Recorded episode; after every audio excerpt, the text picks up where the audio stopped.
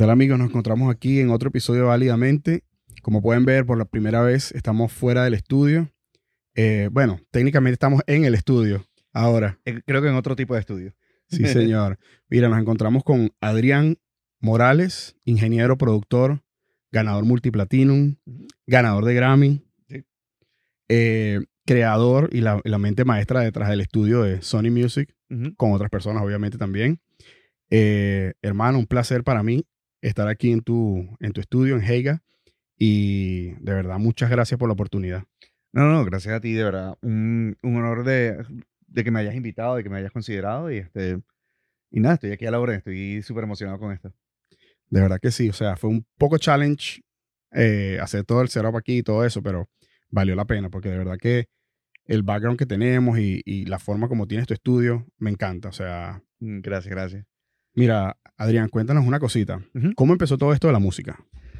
Em, bueno, para mí eh, empezó desde pequeño, siempre, siempre me gustó mucho la música. Y mm, cuando, te- no me acuerdo en qué edad fue, este, mi mamá me metió en clases de piano y de órgano eh, ahí en Venezuela. Y de verdad que me gustó bastante. Y cuando llegó un momento que ya estaba como que en una edad de, de- de- cuando estaba ya entrando como en la secundaria, me quería empezar a tocar en bandas y cosas así, o cuando iba para fiestas también me empecé a frustrar un poco porque claro, siempre, pero es cuando uno ya empieza a empezar la, la pubertad, que de repente uno estaba en una fiesta, conocía a una muchacha y, le- le decía, y parte de, de lo que yo decía era como, no, tú sabes, yo toco música y nunca había un piano. Y siempre llegaba un muchacho con la guitarra, le tocaba dos canciones y llegaba la muchacha. Y yo creo que aprendí a tocar el instrumento que no era. Entonces ahí fue cuando me cambié a, a guitarra. Y entonces, este, cuando estaba en la secundaria, empecé a como que a tocar en bandas.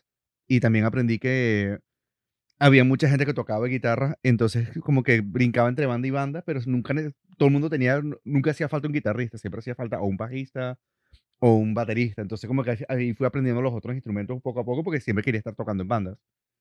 Y de ahí, pues, seguí. Entonces, ya como que viniendo de, de entrenamiento clásico, de leer partituras y cosas así, pues ahí fue como que lo fui adaptando como que a, a los estilos que fui tocando como rock, eh, alternativo y cosas así. Después empecé a componer música para comerciales, para documentales, para películas y cosas así. Y así fue como que fue una evolución como que natural, pues. De verdad no fue nada lo que yo había planeado. Yo quería ser un rockstar y that's it. Y no se me dio, este, pero igualito la industria de la música me, me abrió una puertica y como que fui de esa puerta, fui abriendo otra puerta hasta donde estoy aquí, pues. ¿Cómo, cómo fue el- la creación de tu primer estudio? ¿Cómo, cómo surgió eso? Yo sé la respuesta. Sí, yo sé que ya Maluri ha hecho su versión, ahorita te digo la verdad. Eh, Para, la- para la- las personas que nos ven, eh, Mallory, el episodio número 8, ujú, estuvo con nosotros hace algún tiempo ya. sí. Entonces, bueno, aquí tenemos a Adrián, que es su esposo, y bueno, ahora vamos a, escuchar la versión de, de Adrián. Nada, eh, cuando me gradué del colegio, eh, yo me fui de intercambio para los Estados Unidos y de verdad no estaba seguro que quería estudiar, porque en el momento, en el momento en Venezuela no existía como que una universidad, en la universidad como un, un- o sea, como una matrícula de, este, de, universidad para la música. Y, pero lo que, estando de intercambio, eh, conocí a gente que, tenía que trabajaban en, en CBS en Nueva York, entonces me llevaron así como para, para ver ingeniería, además que el, el ingeniero que conocí también tiene su estudio de grabación, entonces me empezó a llevar como que a ver cómo funcionaban los estudios de grabación y de verdad me, me enamoré. Y en Venezuela había un instituto que, bueno, creo que todavía está, que se llama el Taller de Arte Sonoro. Y ahí fue cuando este, empecé a estudiar y fue donde Maluri y yo nos conocimos. Y cuando nos estábamos graduando, este, Maluri y yo decidimos como que, mira, yo creo que vamos a intentar hacer un estudio. Y de hecho, este, empezamos fue en el garaje de la casa, Maluri. Y ahí empezamos, ahí empezamos a hacer todo. eh, fue el primer estudio que hicimos, fue la primera vez que estábamos en negocio juntos y fue prácticamente la primera semilla que se sembró para lo que ya no quiero decir con tantos años sin hacerme sentir tan viejo, pero estamos hablando que eso fue hace más de 20 años atrás. Y hasta el sol de hoy, este, es- ha sido la evolución de todo lo que ha sido Heiga hasta ahora. Mira, ustedes son un, un gran ejemplo, te voy a explicar por qué. Ok. Porque se han dedicado tanto a algo que querían lograr los dos juntos que lo están viviendo ahora mismo. Pues, ustedes, o sea, básicamente ustedes tuvieron toda su vida en, en la música. Cuestiones que por lo general las personas se mueven de, de un ramo a otro, empiezan unas cosas, después terminan haciendo otras cosas. Ustedes empezaron con, con la música desde el principio y lograron mantenerse, pues, y, y, a lo largo de estos 20 años han sido, han cosechado unos frutos increíbles, pues. No, eh, sí, es de verdad que es, es, un comentario que hemos escuchado un par de veces y y siempre nos preguntan que cuál fue el secreto y de verdad que no sabría cómo decirlo. O sea, fue mezcla del destino que se alinearon con los planetas y lo que tú dices, o sea, Malurillo siempre, nuestro enfoque fue esta nuestra industria. Todos los sacrificios que había que hacer se hicieron y de verdad que es algo que siempre cuando ah, eh, tenemos con los asistentes, con los, los, pasantes, los interns que, tenemos, que hemos tenido a través de los años, es que les decimos que esto, o sea, esto no es un trabajo, esto es una carrera y, y hasta puede ser un poco más de una carrera, es un estilo de vida. Si no tienes esa, o sea, para mí, si no tienes esa función de decir como que estás dispuesto a sacrificar todo por eso, de verdad que esta quizás no es la carrera para ti porque es súper sacrificada. Eh, los, los horarios son una locura y de verdad tienes que dedicarle todo. Es una carrera que nunca para de evolucionar. Y de verdad que en ese sentido, de verdad, Maluri siempre ha sido para mí, por lo menos, la, esa, esa roca donde, donde siempre me podía apoyar y que sea que siempre ha estado, estado eh, conmigo y es siempre la, persona, la primera persona que cuando se nos ocurre una idea o queremos evolucionar o queremos crecer la empresa, que sabemos el riesgo que puede ser la inversión de crecer la empresa, ella es la primera que saca la espada, el escudo y dice vamos y no lo piensa dos veces. Y lo mismo cuando ella viene con algo, también me dice lo mismo. O sea, le digo, saco la espada de escudo y vamos los dos a pelearnos, a darnos, pues. Y, y de verdad que eso, eso jamás, ese enfoque jamás ha cambiado. Se ha mantenido. Ha cambiado el tamaño de los proyectos, pero el enfoque nunca ha cambiado, ¿no? Sí, eh, o sea, por lo menos fue todo. O sea, cuando empezamos el estudio en Venezuela, ella se vino a estudiar acá en Media Arts and Animation y yo me quedé manejando el estudio en Venezuela por tres años. Eh, y después salió la oportunidad de venir para acá y construimos el segundo estudio, que, es que fue en, en, Plantation, en Florida. Estuvimos ahí por 10 años y de ahí fue la misma oportunidad que tuvimos cuando se vino para acá. Cuando nos vinimos para acá, que fue como que, ok, les, crecimos lo suficiente, necesitamos crecer aún más todavía. Y fue esos momentos de, ok, para lograr el próximo paso hay que, sacrificar todo lo que hemos construido para que el próximo paso se dé y Maluri de verdad fue la primera que dijo, ni siquiera lo dudó, le dijo dónde firmó. Y, y, eh, y, fue todo. Y de hecho, me acuerdo cuando hubo unos meses, porque por cuestiones de la construcción aquí en el estudio de Downtown, en Miami, eh, se estaba retrasando un poquitico la, la, construcción, pero ya habíamos cerrado el estudio en Fort Lauderdale. Entonces fueron unos meses donde estábamos gastando un dineral todavía en construcción del estudio, pero ya no teníamos el income del otro estudio porque ya lo habíamos cerrado, entonces no estábamos, no estábamos trabajando, trabajando como tal. Y muchos de los proyectos que teníamos alineados los tuvimos que mandar por otros lugares y cuando por fin el estudio estuvo abierto, era tratar de conseguir, mire, ya, ya estamos abiertos y ya, está, ya como que muchos proyectos se habían terminado, estaban trabajando en otros lados y como que fue un momento como que de pánico, como que, uh -oh, y ahora valió la pena esta, toda esta, esta, locura y este sacrificio. Pero ya, o sea, de hecho, este año estamos cumpliendo los, los 10 años de, desde que abrimos Heiga en Downtown Miami y el crecimiento ha sido, todos los años han, han sido pasos. Hay años donde damos pasos increíbles, hay, hay años que damos pasos más pequeños, pero lo que siempre he estado súper feliz es que han sido pasos sólidos. Cada, o sea, cada paso que hemos dado ha sido sólido, sin importar el tamaño del paso. Lo que nos importa es, es un paso sólido que nunca se va a desmoronar. Seguir moviéndote adelante. Nos seguimos, seguimos, eh, siempre lo vemos como que nos seguimos moviendo adelante, no hay cambio, o sea, y hemos tenido años increíbles, hemos tenido años ok, hemos tenido años bien, pero todo ha sido sólido en base a seguir creciendo la empresa y seguir expandiéndonos y seguir buscando nuevos proyectos, nuevas metas, nuevos retos. Y aquí estamos en 2022 y sobrevivimos la pandemia y seguimos. Sobrevivir la pandemia, eso, eso sí estuvo complicado, me imagino, ¿no? O sea, artistas, personas importantes con ese miedo de tal vez eh, enfermarse o lo que sea ¿Cómo manejaron eso? Em, bueno, en ese sentido tengo que darle todo el mérito a, a Maluri. Yo en ese momento estaba trabajando en otro proyecto y le dejé como que el paquete completo a ella. Y ella de verdad que una campeona completa. Eh, reestructuró la empresa de una manera que fuese ajustado. Y Maluri siempre tuvo una muy buena eh, vocación y conexión con el mundo corporativo.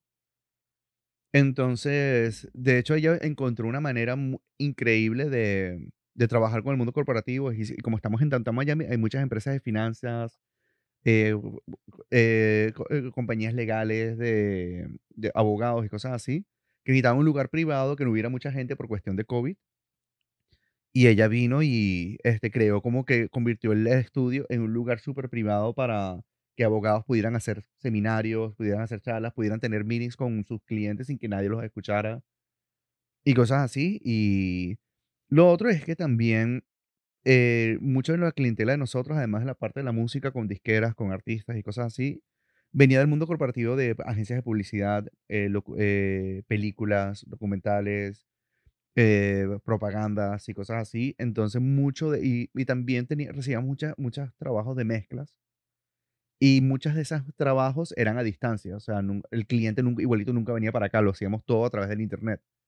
Entonces, como que pudimos trabajar eso. Y cuando nos salían cosas como, por ejemplo, hacer locuciones o cosas así, eh, creamos todo un protocolo donde de verdad era solamente Maluri, el cliente y al resto, y, y logramos en el estudio crear sistemas donde podíamos conectar, por ejemplo, a veces nos pasaban con películas donde el director estaba en Los Ángeles, el productor estaba en, el, en, en Nueva York, el actor estaba acá y los podíamos conectar a todos como si estuvieran todos en el mismo cuarto y podían escuchar y podían dirigir al, al actor mientras estábamos haciendo las locuciones o estábamos haciendo los ADRs o los reemplazos de diálogo o estábamos haciendo narraciones o audiobooks y cosas así. Entonces, como que esa fue la transición que hicimos. Y después el estudio fue abriéndose un poco más también porque la manera que siempre diseñamos a, a Heiga fue que era, queríamos que fuese como un estudio boutique VIP. Entonces, queríamos que cuando un artista estuviera aquí con nosotros ya, o cualquier tipo de cliente que estuviera aquí, el enfoque de la atención al servicio era a, esa, persona o ese cliente o, o, artista solamente. Entonces, como que, como que ya habíamos creado esa reputación. Mucha de la clientela que no querían ir a lugares donde se trabajaran 500 personas o estudios con, múltiples, con múltiples cuartos, les gustaba venir para acá porque sabían que cuando venían para acá no había más nadie sino Maluri, el, cualquier otro ingeniero si yo no estaba, el, y el actor, y todo el mundo con máscara y podíamos cumplir todo, el este, protocolo. todo el protocolo de seguridad. Eh, nos, nos, eh, eh, con Maluri nos asesoramos mucho con laboratorios de cómo hacer para, para limpiar, por ejemplo, los micrófonos, o sea, de verdad para tratar de proteger a todo el mundo. Y de hecho, estuvimos cerrados, Heiga estuvo cerrado como dos, tres meses durante la pandemia.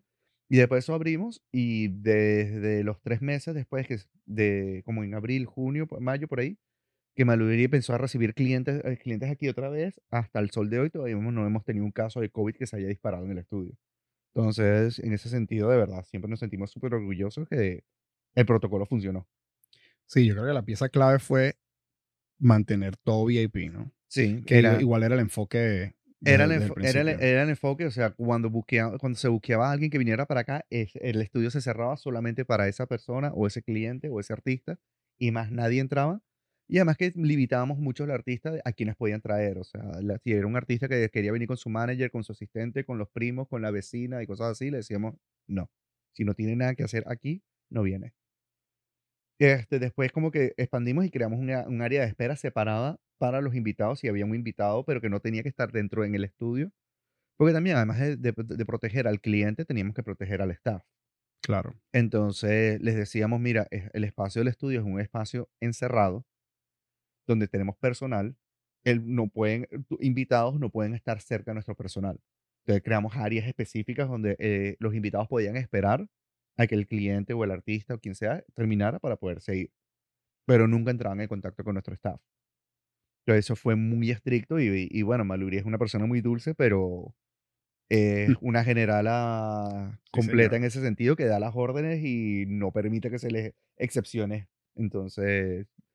Creo que es el temple que tienes que tener para poder llevar una, una compañía. Totalmente. Em, no va a tocar el tema de, de, ser mujer y eso, porque realmente yo creo que hoy en día, o sea, eh, con tu personalidad y tu temple, no importa si eres hombre o mujer, y más cuando eres un profesional y las personas te respetan, no, no, veo por qué habría ningún problema, ¿no?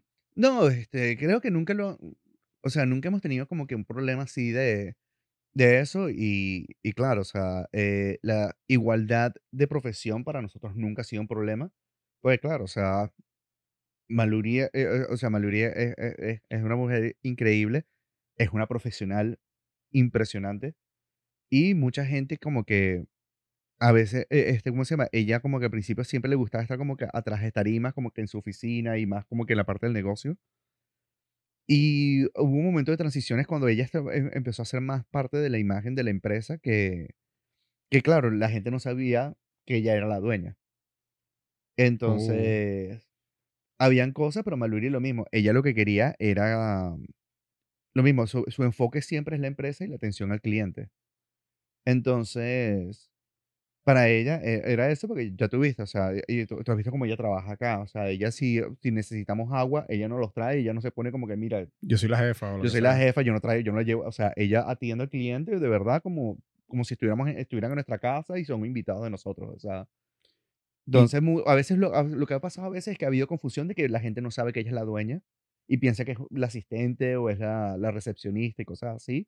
Entonces, pero nunca ha sido, pero ella nunca se lo ha tomado como que, ah, no me tratarían a mí si fuese mujer así. Ella se lo eh, o sea, para ella su enfoque es el éxito del estudio, su enfoque es que haya un respeto dentro del estudio y también, o sea, hemos tenido, ella también le da oportunidades tanto a hombres, mujeres, cualquier otra cosa. Para ella el enfoque es, yo quiero buenos profesionales. Todo lo demás para mí es, no, o sea, no tiene valor para mí tenerlo o no. Yo lo que quiero son buenos profesionales y hemos tenido de verdad oportunidad de trabajar con y tener y que y pasar por acá y que hayan eh, y que han en gente que han tenido excelente carrera profesional después que pasaron por acá y han sido hombres, mujeres de todo tipo y todos han pasado a ser ingenieros de sonido increíbles que, que ya aunque empezaron como asistentes o pasantes de nosotros, a los Maluri y yo los consideramos como colegas. Ya no los vemos con eso como que sí, como que el, tú fuiste el que el empezaste, sino sino que los vemos como que como vería a cualquier otro ingeniero que respeto y que han hecho cosas increíbles. Y es ha sido siempre con la misma actitud, no me importa tu género, tu tus preferencias personales o cosas así, lo único que queremos es que queremos buenos profesionales y que tengan la ética y la visión de la empresa. Todo lo demás, de verdad, es Extra. es extra para nosotros. De verdad, no no nunca nos ha afectado y Maluri siempre ha, ha puesto esa regla y es una regla que se ha respetado desde el principio. Sí, con ella hay que respetar las reglas, como tú dijiste. Sí, Eso, no, eso es una ya. Sí, sí, ella, ella es muy dulce, pero, pero lo que te dije, ella, ella tiene sus maneras muy particulares de, y, y más sin perder de verdad su forma de ser, eh, de, de, eh, de llevar a la empresa adelante y, y- y mantener un- el nivel de respeto que ella tiene en la industria, de verdad lo tiene, sin verdad, sin, sin, ella, sin cambiar la esencia de ella, ni, eh, ni, ni llegar al punto de, de como que prosti- prostituir su personalidad para lograr las cosas. Claro. Ella es, esta es mi regla, esta es mi manera de ser, respeto que yo- no todo el mundo va le voy a caer bien, pero por lo menos como lo que me ven es lo que ven, es lo que hay. Y, es, Exacto. y ya, es- y de verdad mucha gente adora esa sinceridad de ella, de que no representa ninguna doble cara, sino es la misma cara que ella tiene, es para todo el mundo y de verdad siempre es con la mejor voluntad del mundo, pues. No, y si algo tiene ella es que siempre tiene ganas de, de ayudar a las personas, de, Sí, de ver cómo puede ser un efecto multipli- multiplicador con los demás. Y eso y me y lo, he, lo he vivido yo. O claro, sea, ella me ha recomendado, eh, o sea, tenemos muchos amigos en común y la- el- el- las personas tienen el mismo estándar, o sea, lo- lo- la forma como la describen eh, al unísono, o sea, es, es sí, perfecta. Y, y, es, y es una de las cosas que, que por lo menos que yo siempre he adorado mucho más, u- muchísimo de ella, es que, y hay gente que a veces le, le parece como que no pesado, pero que le parece como que raro, es que ella no tiene filtro. Ella te dice lo que piensa, ella te dice lo que le parece y ya, pero es la cosa que más adoro de ella porque sabes que lo, lo que te está diciendo no es como que para llevar el momento o porque está tratando de ganarse una relación o cosas así, porque de verdad ella trata a todo el mundo exactamente igual.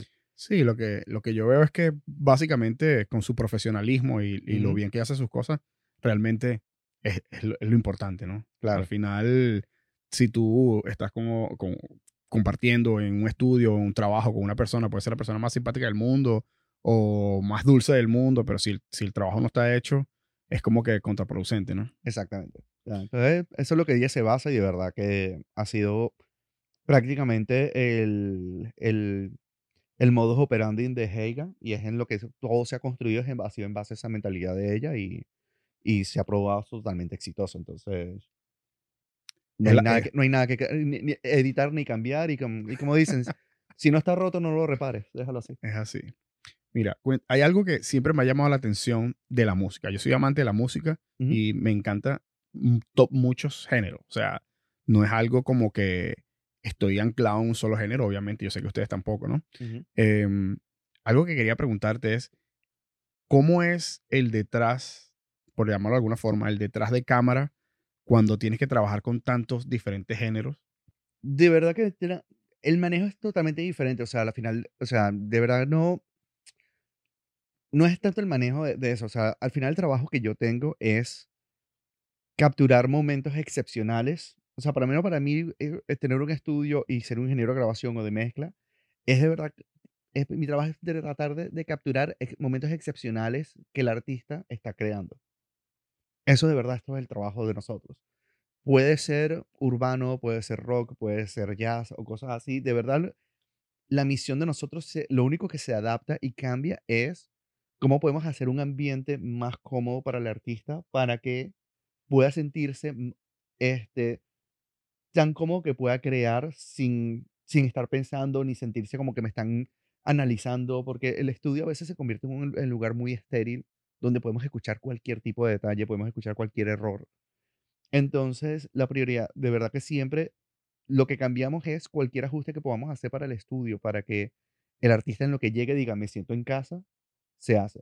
Ya, te lo juro, hemos cambiado muebles por, por los artistas, hemos cambiado luces por los artistas, hemos traído alfombras, hemos, o sea, lo que haya, lo que de verdad, lo que el artista sentimos que le haga seguir, por lo menos este, con Maluri eh, eh, siempre hemos tenido, tenemos una lista, por ejemplo, y tratamos de, de capturar, por ejemplo, más que todo es qué podemos ofrecerle al artista que se siente. Por ejemplo, con nosotros, con Maluri, con muchos de los artistas que Maluri trabaja directamente y yo también, tenemos una lista, por ejemplo, cuando sabemos que viene un artista que por ejemplo sabemos que le gusta Coca-Cola más que Pepsi o le gusta más Pepsi que Coca-Cola, de verdad, cuando ese artista, ese artista viene, le tenemos la Pepsi si eso es lo que sabemos que a ellos le, le gusta. O capturamos mucho cuáles son los snacks favoritos de los artistas o de nuestros clientes. Cuando vienen, de verdad se sienten cómodos como que llegan y saben que están los snacks que a ellos les gustan, está todo organizado de la manera que a ellos les gusta. Entonces, en la parte tecnológica no cambian en lo absoluto. O sea, un buen micrófono es un buen micrófono, un buen preamp es un buen preamp. Lo que cambia es la experiencia. Y eso es lo que, verdad, lo único que cambiamos. Que cambie, que cada artista que venga para acá se sienta como que me sentí cómodo inmediatamente. Y dos, me sentí tan cómodo que salieron cosas geniales. Y tres, las personas, o sea, ningún artista, ningún cliente de nosotros en ningún momento ha dicho, quiero regresar a Heiga porque oh eh, porque el micrófono que me pusieron estuvo genial. Dijeron, todos de verdad, porque nos los dicen y nos los dicen las disqueras, nos lo dicen los clientes. quieren volver allá porque la pasaron tan bien y salieron cosas tan fenomenales que quieren revivir esa experiencia para seguir capturando cosas geniales.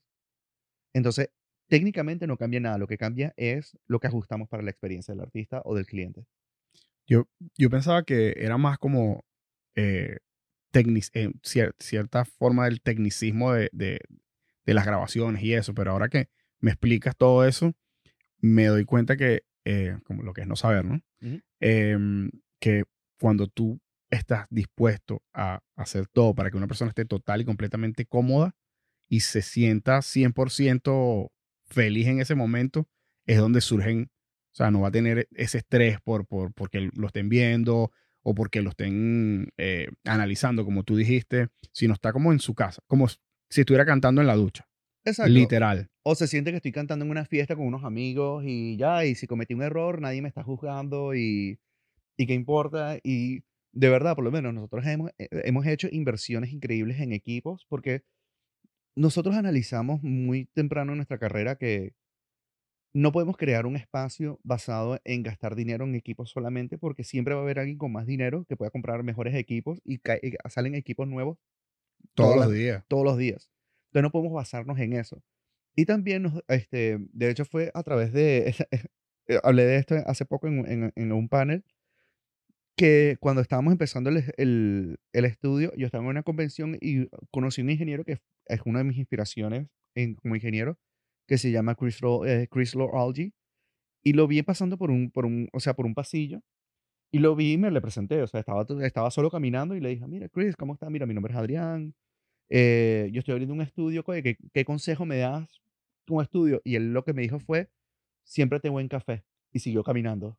Y yo no entendí, yo, o sea, y yo no sé qué cara tan perpleja habré tenido yo, que como que él se volteó, como que se- vio a alguien, se volteó y me vio a mí mirando así como que, yo, explícame, explícame esto otra vez, por Sí, tú, favor. ta- tú estabas tal vez esperando una respuesta súper "Ma, complicada, así. Sí, y él, que él, él de verdad tuvo pues, como que piedad en mi alma y se regresó a hablar conmigo y me dijo, mira, y me dijo exactamente eso, me dijo, no, no puedes estar pensando en los equipos, porque es como que tú digas, voy para este hospital porque, este, porque este, mira, en este hospital tenemos eh, herramientas quirúrgicas para operarte. Es como que eso es obvio, para eso, o sea, o que vayas para. McDonald's y que digas, mira, yo voy, tenemos hamburguesa. Y le digo, bueno, eso no es, o sea, es, es obvio. Es obvio que ustedes tienen que tener hamburguesa, o sea, eso es lo que ustedes hacen. Pero la experiencia lo vale todo. Y por lo menos para mí, yo cuando no, yo, eh, o sea, él tiene un estudio increíble, pero cuando yo voy a otros estudios a, a trabajar, si el café es malo, la paso mal. Wow. Para mí es el café. Si tú tienes una buena cafetera y un buen café, yo la paso buenísimo porque adoro, me gusta disfrutar el café. Y me dijo, encuentra cuál es tu café. Pero no no es que salgas a comprar ahorita un- una cafetera. Eso estoy hablando en mi casa. Pero encuentra esa experiencia que la gente diga, la pasé buenísimo, la, me divertí. Sí, grabamos, obvio. Y sonó eso bien. venimos. Ve, Mira, pero sonó bien, obvio, sí, o sea, teníamos los equipos que necesitábamos, o sea, eso es obvio que lo, o sea, es lo mínimo que un estudio tiene que tener. Es cómo podemos resaltar de otras cosas y nos dimos cuenta fue la experiencia. Entonces, bueno, ya tuviste acá como, como tenemos acá, mira que el estudio tiene, tiene sus equipos y cosas así, pero tenemos dos lounges con Nintendo, con PlayStation, con televisores por todos lados, tenemos mesa de pool, mesa de ping pong, tenemos sofaces, tenemos cosas Sí, de club. Parece un tables. club eso. Exacto, es un tenemos lounges por todos lados y entonces, y ya por ejemplo muchos de los artistas que vienen para acá ya ellos saben qué videos, qué juegos tenemos. Entonces ellos vienen y de verdad aprenden los, los juegos y se ponen a jugar, graban, hacen las cosas y después salen otra vez. De hecho, una vez Malu, Maluri se le ocurrió, por ejemplo, con una mesa de pool, que, eh, con, la, con, la- con la mesa de pool, de crear camisas de, de Heiga, eh, Heiga, eh, rey del pool o algo así. Y entonces yo en ese momento, yo era el rey del pool en Heiga porque, claro, jugaba aquí todos los días. Claro. Entonces todo, se convirtió como que en el reto de todos los artistas ganarme a mí. Y de hecho hay uno que es el único que me ha ganado, que tiene su camisa y de hecho cuando él viene para acá, o cada vez que lo veo, de hecho ayer estaba jugando fútbol con él, lo primero que hace es, es golpearme el ego y decirme, mira, todavía tengo mi camisita del rey, ¿verdad? Todavía no. Yo, Coño, vamos a tener que jugar una partida ahorita cuando terminemos. dale, dale. A ver, a ver qué tal. Ya, Sí. yo no soy, yo no soy experto, pero, pero Pero puedo es- jugar. pero es eso, entonces nos dimos cuenta que es eso, lo que a la gente le gustaba era eso, por lo menos la mayoría de los estudios de grabación y una de las, de las cosas que adoramos de esta locación es que la mayoría de los estudios de grabación siempre son encerrados, aislados de todo el mundo. Aquí tenemos ventanas y tienes vista a downtown. Entonces como que la gente adora eso, que cuando están acá ven el sol. Claro, a veces les da dolor de decir, coño, está, está, qué, qué bonito está el día hoy, yo pudiera estar en la playa, estoy encerrado en el estudio. Pero por lo menos ven, la- ven cosas, no están encerrados en un lugar que no saben si es de día, si es de noche, o si está lloviendo o no, que aquí se ve- lo ven todo, todo el tiempo. Eh, eso es un plus importante. Fíjate que cuando me dijiste cuando llegamos, si quieres te cierro las cortinas para que tengas control de las luces. Ujú. Y yo te dije, no, mira, yo prefiero dejarlo abierto porque eh, siento que es parte como de la, la originalidad y del, del Claro. estudio como tal, ¿entiendes? Pero como todos, bueno, eso pienso yo. Hay otras personas que a lo No, mejor no, no. hemos- piensan a- aquí han filmado un montón de propagandas, documentales, videos y cosas así. Muchas veces no- las mandan cortar, pero volvemos a hacer lo, volvimos a lo mismo. O sea, sí, es una ventaja, pero si ves las ventanas, las ventanas tienen blackouts completos y esto se puede poner oscuro 100%, como que no, hay, no entra un rayo de luz si lo queremos hacer. No, y no solo eso, sino que si tienes ventanas, puedes cerrarlas. Exacto. Si no tienes ventanas, Ya, eh, eh, era la única opción que tenías. exacto. Y entonces, nada, y, igualito, la decoración del estudio fue todo muy pensado en, en resaltar com- en, en comparación a otros estudios. Pues por lo menos aquí en Downtown estamos en un estudio de, en, en un edificio 1900, es uno de, los de 1925. Tiene casi 100 años este edificio. Y, y, este, y entonces cuando decoramos el estudio, claro, el, volvimos a lo mismo, el estudio tiene que sonar bien, es obvio, tiene que sonar bien, pero ¿qué podemos hacer en cuestiones de decoración que haga, que mantenga ese vibe de 1925 y, y que tenga ese look vintage y, y cosas así? Entonces, todos los colores, este, la manera que lo construimos, fue todo absolutamente en base a eso. No, increíble. Mira, Adrián, cuéntame, hay, hay algo muy puntual que te quiero eh, preguntar. ¿Cómo fue tu experiencia creando? Porque tú tienes este estudio que lo compartes con tu esposa y también tú fuiste eh, la mente detrás de la creación del estudio de Sony en Miami. Cuéntame de eso. ¿Cómo fue eso? Bueno, ese título me queda bastante grande. Eh, fue, fue una experiencia, de verdad que fue, fue un trabajo en equipo. Eh, fue un, o sea, fue un trabajo que se hizo con ejército y un ejército de personas. ¿Cuántas personas trabajaron? Lo que es que si lo contamos en personas es difícil porque lo trabajamos en, en diferentes equipos que hicieron otras cosas.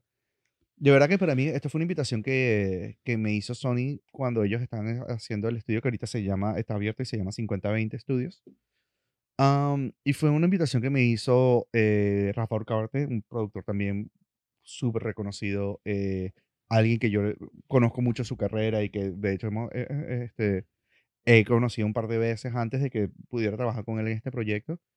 Y él fue el que me hizo la invitación y también este, a Verde, el, el CEO de Sony Music Latin Iberia, este, me habló sobre si yo quería participar y Bruno Duarte, que que es un tremendo amigo dentro de Sony, como que fue como que me decía que ya como que sentía que me estaban ya como que cocinando, como que están calentando la sartén, como que, de verdad que no sé. Eh, pero anyways, entonces salió la oportunidad y necesitaban a alguien que, que entrara oficialmente. Mi trabajo iba a ser como estudio manager eh, y operaciones del estudio. Pero claro, durante el proceso de creación del estudio, este, fue todo fue todo eso, fue hablar con los vendors, hablar con los contratistas, hablar con, buscar los ingenieros acústicos, seleccionar los equipos, la integración, el diseño de cómo iba a funcionar el estudio, toda la parte de operaciones. Y en mi caso fue increíble porque de verdad fue, o sea, no era el primer estudio que hacía. Entonces pude traer muchas de esas cosas que, que conocía. Y pero también fue una oportunidad de, armar como que parte de, de varios Dream Teams. Entonces, por lo menos pude, traer, pude incluir en el proyecto a Horacio Malvicino, que fue el ingeniero acústico, y fue con lo que hicimos toda eh, la remodelación y la construcción con él y con su team, y de verdad fue algo bastante challenging para nosotros porque además era durante la pandemia, entonces los protocolos de COVID fue una locura. Eh, uh, solamente para poder empezar la construcción de verdad tardamos meses y meses y meses y solamente de ver cómo podíamos hacer una remodelación con obreros, con contratistas, con todo el mundo de una manera segura y que nadie se contagiara y que tuviéramos que parar todo y todo eso. Y de verdad, Horacio armó un equipo de, de construcción increíble. Y de hecho, solamente en construcción lo, tuvimos, lo utilizamos con cinco, con cinco personas. Lo cual, mm, para el espacio que teníamos, era, era insólito cómo lo íbamos a hacer. Pero también parte de la pandemia nos ayudó a pensar un poquitico fuera de, como, que le, como dicen aquí en Estados Unidos, out of the box. Entonces, lo que se logró fue que logré conseguir que se crearan el, el AutoCAD eh, o se digitalizara los planos del estudio. Entonces pudimos trabajar remotamente a través de 200 millones de llamadas de Zoom y 400 mil emails, eh, mandarnos renders de cómo de exactamente dónde iban a estar los estudios, exactamente dónde iba, o sea, dónde iban a estar hasta los puntos de internet, todo, o sea, todo lo pudimos hacer virtualmente. Entonces, también eso tomó un poquitico más de tiempo de planificación que nos obligó eh, COVID a, a, trabajar de esa manera, pero también ayudó a que se desarrollara y se, se planeara todo muy bien, que de hecho, aunque solamente tuvimos a cinco personas trabajando, construimos, se construyó el estudio en, en tres meses. O sea, que, lo cual es también insólito en esta, en, en esta industria porque siempre hay 400 mil millones de retrasos pero pudimos pedir todos los equipos con tiempo, pudimos pedir los equipos, o sea, lo que íbamos trabajando por, por cuarto y cuarto y podíamos, ya sabíamos exactamente dónde iban los puntos, en dónde iba cada cosa y todo cuando lo fuimos armando, todo calzaba perfecto, o sea, de verdad fue así. Y lo otro que también tuvimos suerte es que por la pandemia había un team de diseñadores interiores muy, muy uh, súper increíbles que se llama Red Noir, que yo conocí a Mórica Arellano de hace muchos años. Y que su esposo también trabaja en parte de diseño de, eh, diseños con Ultra Music, eh, con Ultra Music, el festival de Ultra Music. Entonces, como por la pandemia, como todo eso se había cancelado, ellos estaban disponibles también de dedicarse a trabajar en el estudio y de verdad hicieron un trabajo increíble y tuvieron toda la paciencia del mundo de seleccionar los muebles, de seleccionar los colores, la identidad del estudio, este, visualmente, eh, cada, cada espacio, cada, los colores de cada pared, los colores de cada lugar fueron Las luces. la ilumina, cómo íbamos a iluminar el estudio que se viera bien. Y verdad, o sea, si- en algún momento si ellos deciden sacar los renders como se veía en, pa- en papel a como se ve ahora, es 99.9% como estaba en papel. Y todo funcionó de verdad así y, los y de verdad fue algo que se trabajó muchísimo en equipo. El equipo de, de Sony fue increíble, o sea, me dieron muchísimo apoyo. Me, este, yo venía, por supuesto, de tener una carrera de toda mi vida independiente a estar en un mundo más corporativo y de verdad siempre voy a tener que estar agradecido con, con todos los que me ayudaron como que a, a mudarme en el mundo, a, poderme mover dentro del mundo corporativo y conseguir las cosas y los, los objetivos que queríamos. Y que y además también todo el mundo trabajó, Horacio, eh, Horacio y Fabiola, em, con Malvicino Design, de verdad que todo lo que yo necesitara, todos los cada vez que salía un problema, los primeros que salían a batallar conmigo fue, fueron eso. eh, la parte de IT, este, de verdad que Josué, que es el que maneja IT dentro de Sony, también lo mismo, o sea, tuvimos que pasar, de hecho, estuvimos eh, hicimos el cálculo y pasamos, creo que fueron, ah, estoy tratando de acordarme si eran casi 3.2 millas de cables de data. O sea, prácticamente podíamos estar en, en la punta de, eh, de Mount Everest, tirar un cable en los cables de data y todavía nos iban a sobrar como 300 yardas de toda la cantidad de cables que pasamos y también por lo mismo, porque por la limitante que teníamos por los protocolos de COVID, todo eso lo hizo él con dos personas más. O sea, eran tres personas pasando cables y cantidades de cables para las cámaras de seguridad, para el sistema de seguridad del estudio, para la conexión de Dante, que ayudaba a interconectar los estudios entre ellos y cosas así. Y verdad, ellos fueron, o sea, de verdad, el team todo se comportó increíble. O sea, trabajamos a veces 7 días a la semana, 18 horas al día. Y de verdad, en ningún momento nadie se quejó de que, mira, sino todo es Commitment. Sí, eh, para ellos es, este proyecto está genial, este proyecto va a ser historia, vamos todos a, a sacar y de verdad era una cosa de que nunca, nu- nunca nadie se quejó de, de, de nada. O sea, de hecho, yo estuve trabajando en el estudio con los obreros hasta el 23 de diciembre. Paramos 24, 25 y 26 estábamos otra vez terminando los últimos detalles. Y ya este, después para, volvimos a parar como el 28 o 29. Y ya el 2 de, de enero está- habían que hacer unos últimos ajustes y estaban to- cuando les pedí, por favor, pues si pueden venir temprano en enero para hacer los últimos ajustes, estaban todos acá. Y, y de verdad fue increíble. O sea, y, y para mí fue una oportunidad alucinante, de verdad que la pasé, aprendí un montón. Y es un proyecto que, que siempre les dije a, a- todo el team de Sony, a, a Rafa y a Afo y, y a todos, que le dije, mira, estoy- yo estoy súper emocionado con este proyecto porque es un proyecto que no solamente yo creo que va a marcar o va a definir algo dentro de la empresa, como, como un- y es una empresa tan, tan, tan increíble como Sony Music, pero yo creo que eso es algo que va a marcar y va a dejar un, como que un footprint en Miami en la industria musical como tal, porque de verdad que de la manera que se pensó fue de una manera totalmente diferente, pero que se ajustaba a la evolución de cómo se consume la música ahorita, cómo se crea la música ahorita. Y también siempre pensamos cómo podemos crear un look de estudio que fuese timeless, o sea, timeless, que fuese que, nunca pasa, nunca se sintiera que pasara de moda y que fuese clásico y que tuviera, que tuviera se ajustara a las personalidades tan variadas que tiene, por ejemplo, Sony con, con, el rostro tan, tan increíble que tienen y tan variado que tienen. ¿Cómo podemos crear un espacio que todos se sientan cómodos ahí?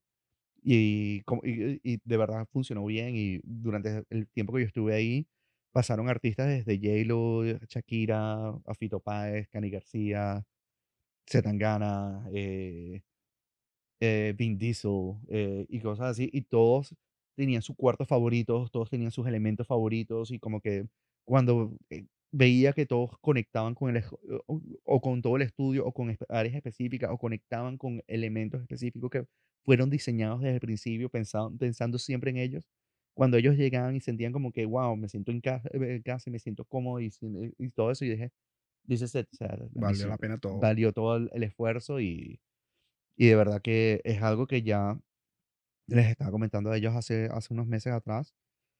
No es algo que ya es una opinión de uno, pues, o sea, yo creo que el objetivo se logró porque los artistas aman el estudio y, y, la industria adora el estudio, o sea, lo, lo pusieron en Mix Magazine como uno de los mejores estudios de, de, de- del, año pasado Y ahorita, bueno, pues, acabo de regresar de NAMM, que está, el estudio está nominado para los Tech Awards como uno de los mejores estudios también en el mundo de abrir este, eh, con el mejor diseño de estudio.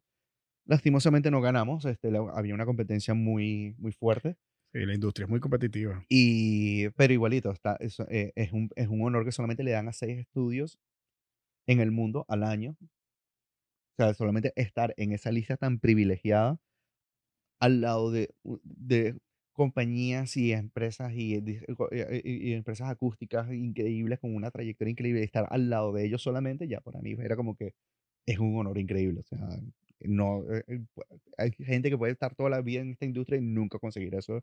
Y de Nunca ni siquiera ir. no, y, y, y- que Sony, eh, y- o sea, y que, que Sony haya conseguido eso en su primer, con, eh, eh, con este estudio, para mí fue increíble y que de verdad siempre estaría muy agradecido con ellos de que ellos fueron, o sea, de que ellos dieron esa confianza en mí y que me permitieran ser parte de esa historia del estudio y, y yo creo que es un estudio que está seteado para el éxito y estoy segurísimo que o sea, va, va a crear muchísimas cosas buenas y que yo sé que, y saber que yo por lo menos yo dejé un granito de arena ahí es, para mí es increíble. Gratificante, Ya. claro. No, mira, de verdad que la historia del tema de, de- de Sony Music y el estudio, em, si tú lo ves desde el punto de vista del estudio y el trabajo, me parece increíble. Pero otra cosa que me parece muy increíble es que tú siempre fuiste independiente, Ya.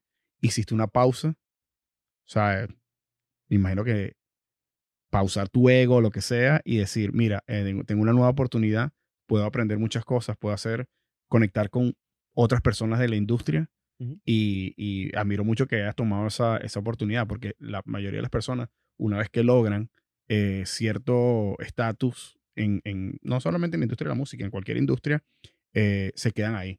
Claro. Tú tomaste ese atrevimiento y dijiste, bueno, yo puedo aprender algo aquí, yo puedo eh, compartir con personas que tal vez conocías, Ujú. pero eh, no es lo mismo conocer a alguien que trabajar con alguien. Claro. Entonces esa retroalimentación de, de- de información y de cambio de ideas y tal vez cosas que ellos no sabían que tú aportaste y Ujú.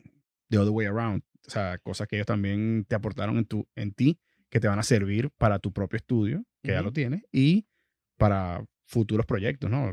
Claro, o sea, eh, fue una experiencia y, o sea, de verdad, una, o sea, un- una marca como Sony Music o, o- o toda la familia Sony, Sony Corp completo, es una marca súper importante, es súper imponente, pero a la final del día, de verdad, fue un, un momento que yo hice pausa para seguir de verdad a líderes y de verdad lo vi como una oportunidad de verdad de trabajar con, con gente que están ahorita en el top de la industria, están son gente a las cuales yo respeto y admiro muchísimo y lo que tú dices, es gente que, ah, varias de las personas con las que estaba trabajando eran personas que tenían años conociendo, que directo o indirectamente habíamos trabajado en proyectos juntos, pero nunca a un nivel de un calibre de esta manera, de verdad estar codo a codo por tanto tiempo. Y fue de verdad un- una experiencia alucinante, fue algo que por supuesto me, este, me marcó muchísimo. eh, pude aprender cosas de la industria que jamás hubiese, jamás hubiera- no hubiese tenido la oportunidad de aprender eh, y, entender, por y, ayudar a entender bien un poco más cómo funciona un monstruo de, de esa magnitud y entender, eh, y ver como que, wow, o sea, de verdad es increíble cómo tantas piezas trabajan en conjunto, cómo, cómo tantos teams funcionan y, y, y- y- tienen su, su manera de trabajo que hacen que todavía todo funcione, este, comunicaciones y cosas así porque en el tiempo que estuve ahí, de verdad, tenía que trabajar con operaciones, tenía que trabajar con A&R, tenía que trabajar con finanzas y tenía que trabajar con, con todo. Entonces, este, aprender cómo comunicar entre- con tantos departamentos que muchas veces los, eh, eran departamentos que no entendían lo que yo estaba haciendo. Como tra- aprender cómo, cómo yo, en el mundo donde yo estoy, estoy trabajo con Malurio, trabajo con gente que Ya están en mi mundo. Entonces, no Claro. tenía que explicar mucho, mira, necesitamos comprar este micrófono porque es, es cool. Era ok, tengo que explicarlo por qué y todas las relaciones y, y de verdad que fue, fue increíble, o sea, fue algo que de verdad tengo que admitir, nunca había hecho tantas presentaciones de PowerPoint en mi vida, ni siquiera en el colegio hacía tantas eh, presentaciones de PowerPoint, pero de verdad aprendí muchísimo con ellos de cómo hay que mantener comu- la- la- las comunicaciones mucho más claras y, y cómo, eh, eh, y cómo trabajar en equipos con departamentos que de verdad no, o sea, no están en el mismo área que tú y, pero que tienen que sentirse cómodos trabajando contigo y que tienen que sentirse como que están involucrados en el proyecto lo suficiente para poder apoyarte. Porque eso, y eso fue como que es algo que aprendí muy rápido, y, pero de verdad tuve mucha gente dentro de la empresa que de verdad que fue, me respondieron, me respondían emails un domingo a las 11 de la noche cuando tenía dudas y de verdad siempre te- tenían un apoyo conmigo que fue invaluable y hasta el sol de hoy de verdad siempre estaré agradecidos y cada vez que los veo siempre los, eh, se los agradezco porque de verdad me, me facilitaron la vida muchísimo y pude aprender muchísimo y de verdad que fue, e- era gente que abrían sus libros y abrían su conocimiento y me dejaban, como dicen aquí en Estados Unidos, pick their brains sin ningún tipo de límites y de verdad es algo que me pareció formidable y, y que se, ah, se alineaba mucho con la, con la mentalidad que teníamos en Heiga, que siempre, o sea, con nuestros inters y cosas así, o a veces cuando gentes de, otra, de, otras, de otros lugares nos llamaban a preguntarnos, eh, información, de verdad la compartíamos con la mejor actitud del mundo, entonces como que ver esa, esa actitud también la tenían allá, me sentía como que me sentía en casa. No, es increíble, de verdad que yo siento que cuando un grupo tiene el compromiso de llegar a un, a un fin, a un- con una meta fuerte, y todos tienen el compromiso, es inevitable eh, el éxito. Es, es inevitable, no solamente en la música, sino en cualquier, cualquier industria. Si todos hacemos nuestra parte, es como un rompecabezas. Exacto. Si todos están, en la- las, las piezas están, lo que hay es que tiene que haber como que un- una persona que dirija y con mucha comunicación Sí. es clave, comunicación, es clave en la música, es clave en el matrimonio, es clave en la vida, en todo.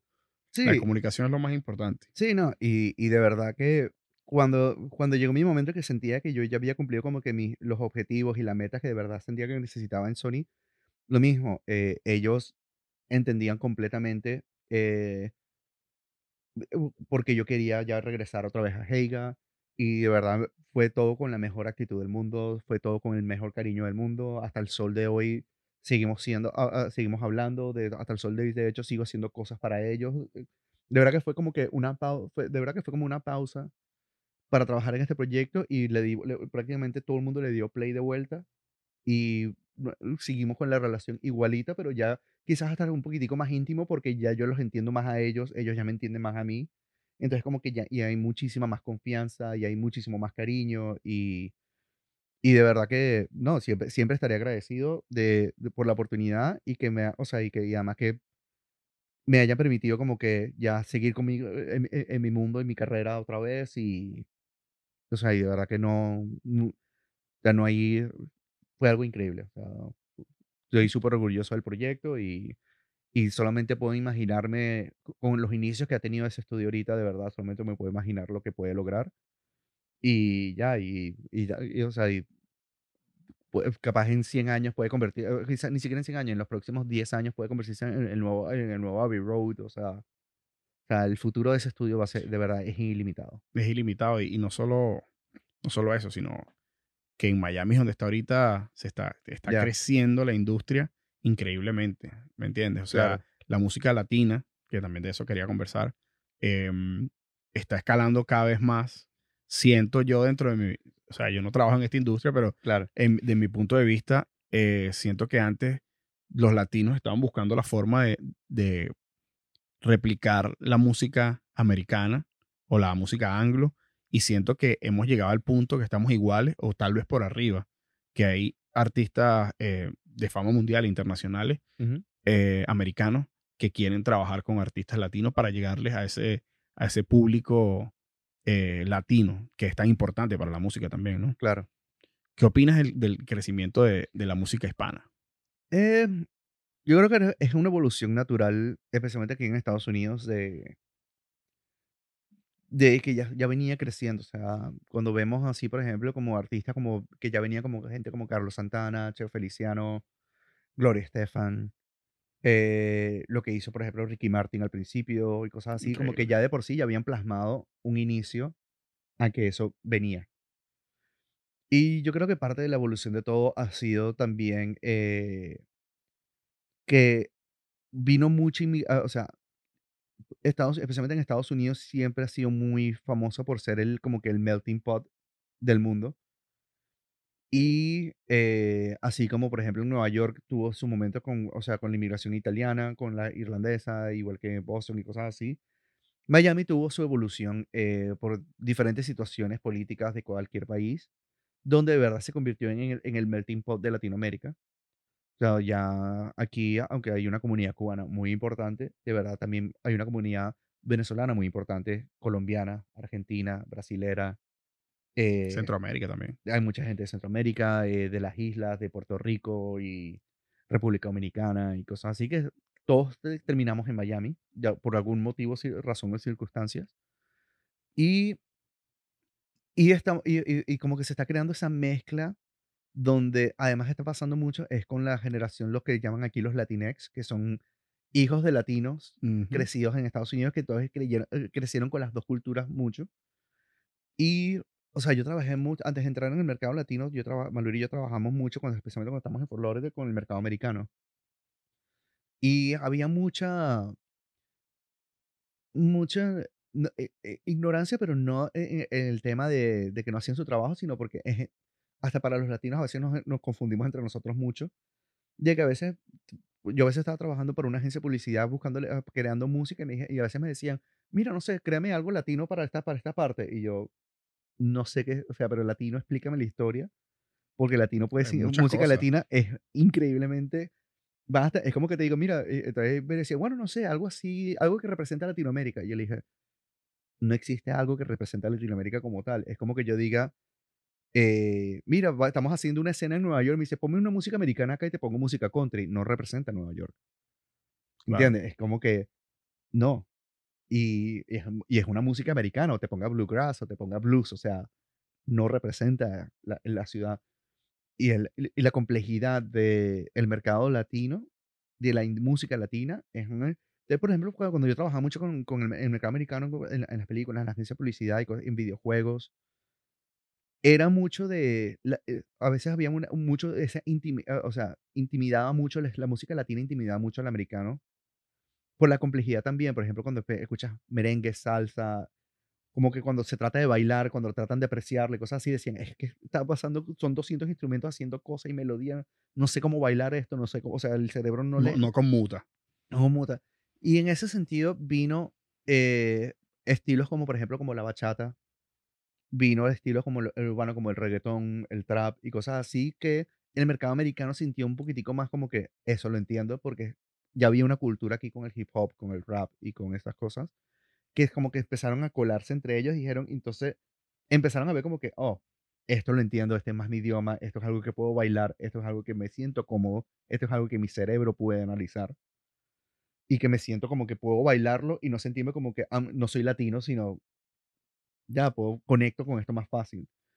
Y eso fue como que lo que terminó de explotar un poco más también de que volviendo un po- un poquitico más a, a- parte de la inmigración y no solamente la, mi- la inmigración, pero también la, la, ge- la generación de la, generación por debajo de esos inmigrantes, de la primera generación de inmigrantes que están acá, que pueden ser los, los hijos de ahorita de las generaciones X o de los, gener- o los de los milenios que están haciendo ahorita acá, que fueron criados con las dos culturas. Entonces, yo creo que eso está ayudando a, a- a- a que se fusione aún más esos estilos y que se sientan más cómodos, que ya no se sientan tan intimidados. Y lo puedes ver, por ejemplo, en, en los charts de Spotify, que Bad Bunny saca un disco Claro. y eh, todo el disco está en el top 50 de, de Spotify. Eh, el caso de Rosalía es increíble. Este, pero es por lo mismo, ella hizo una fusión con algo que, que el, el- mercado general podía entender mejor, pero ella pero manteniendo su personalidad y su sonido español, pero lo pudo fusionar de una manera que no se, que se sintiera como que es algo nuevo, es algo que yo puedo conectar. Y de repente ves que los artistas como que The Weeknd y cosas así están trabajando con ella y cosas así, tú dices, ok, hay algo aquí súper original y está evolucionando.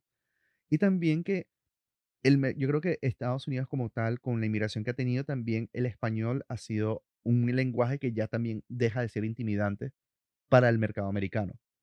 Porque aunque no, tenga, aunque no seas latino o no tengas conexión latina, de verdad lo estoy viendo con muchos americanos que ya de por sí hablan palabras en español.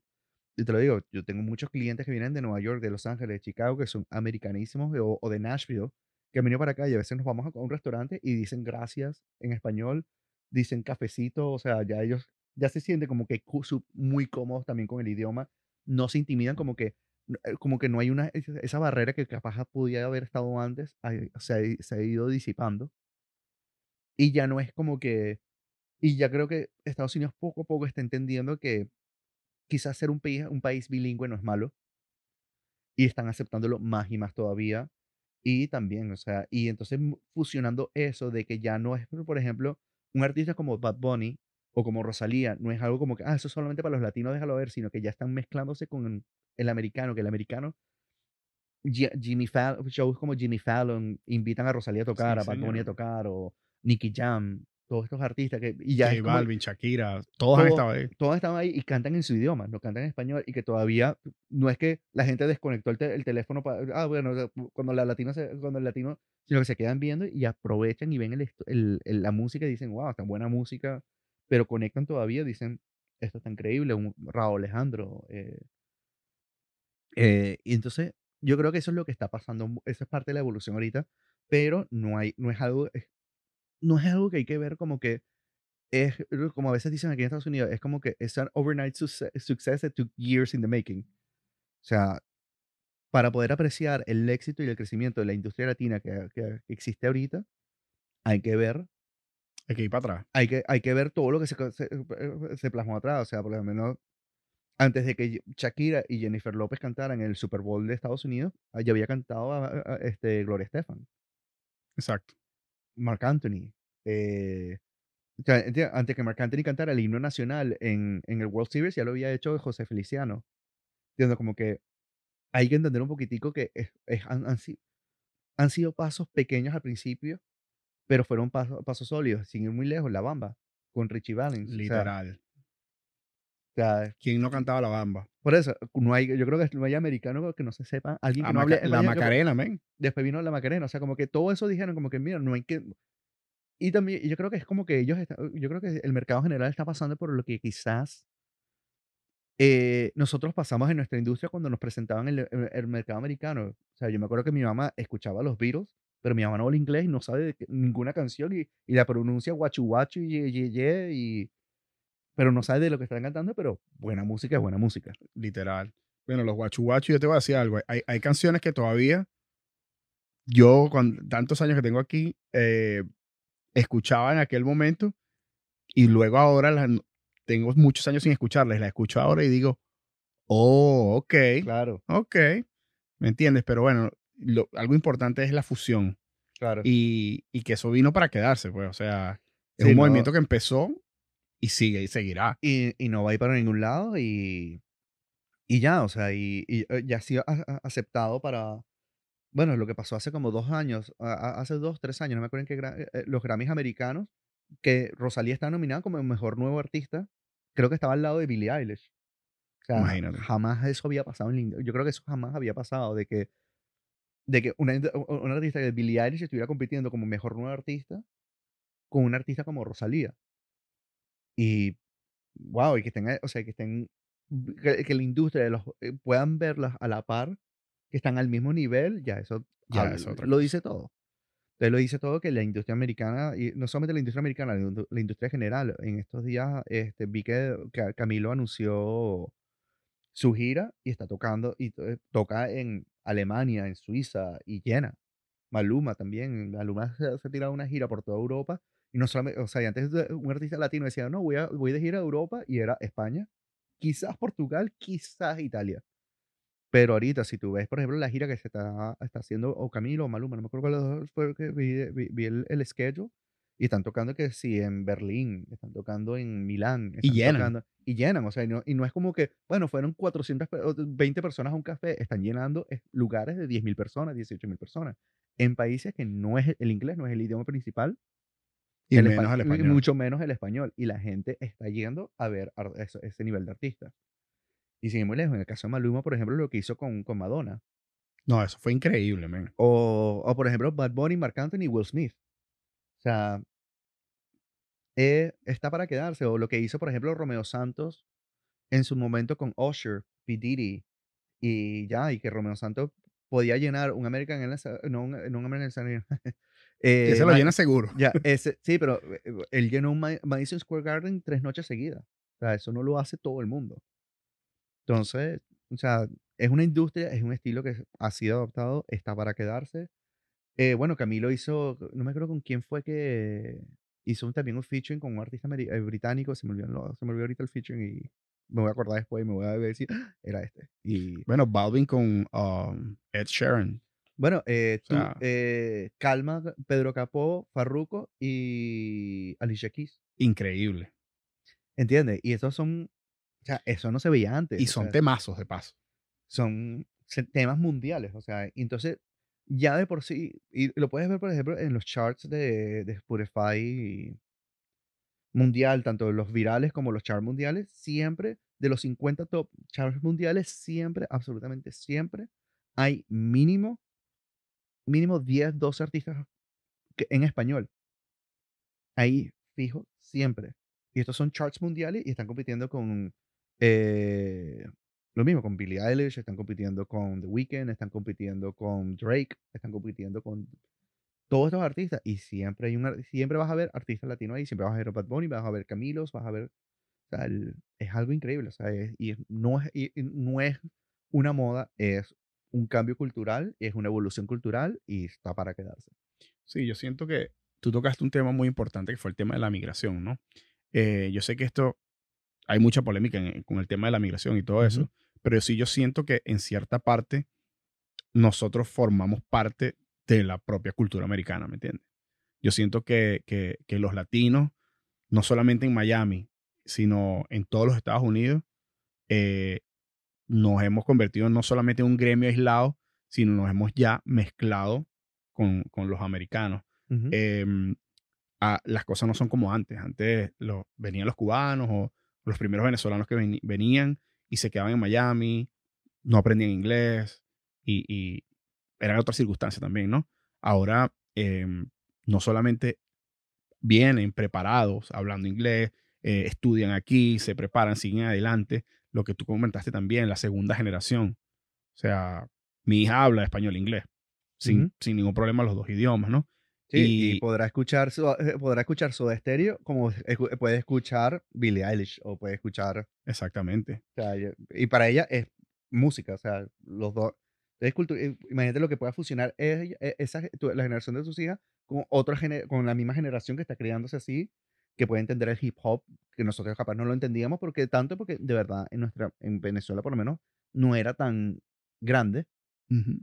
Pero la generación aquí sí lo entiende y conectan perfectamente con el hip hop, conectan con el rock pesado, conectan con el metal, conectan con el alternativo, conectan con house music, con DJs y cosas así. Están haciendo cosas increíbles. No, de- definitivamente la música es vida y el tema de que, por ejemplo, en mi caso, que a mí me gusta todo, o sea, yo puedo escuchar salsa, rock, o sea, blues, o sea, puedo escuchar cualquier tipo de música y, y la música va de la mano con el, con el, el humor que tú tengas.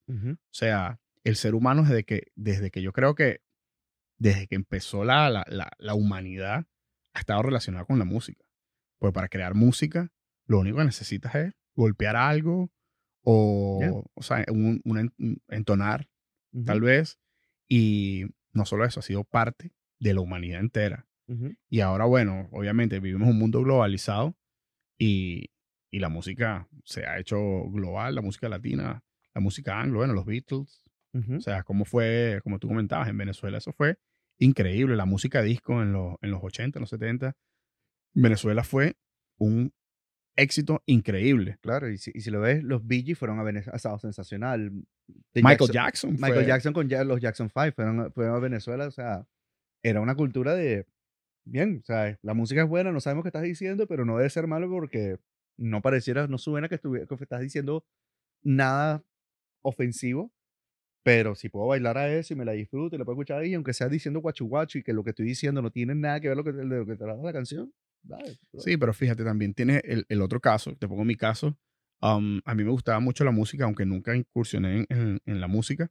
Eh, yo, eso fue un pilar fundamental por lo cual yo ahora hablo inglés. Claro. Empecé a escuchar música y entonces te, te queda en la cabeza y piensas, ok, ¿qué está diciendo esta gente?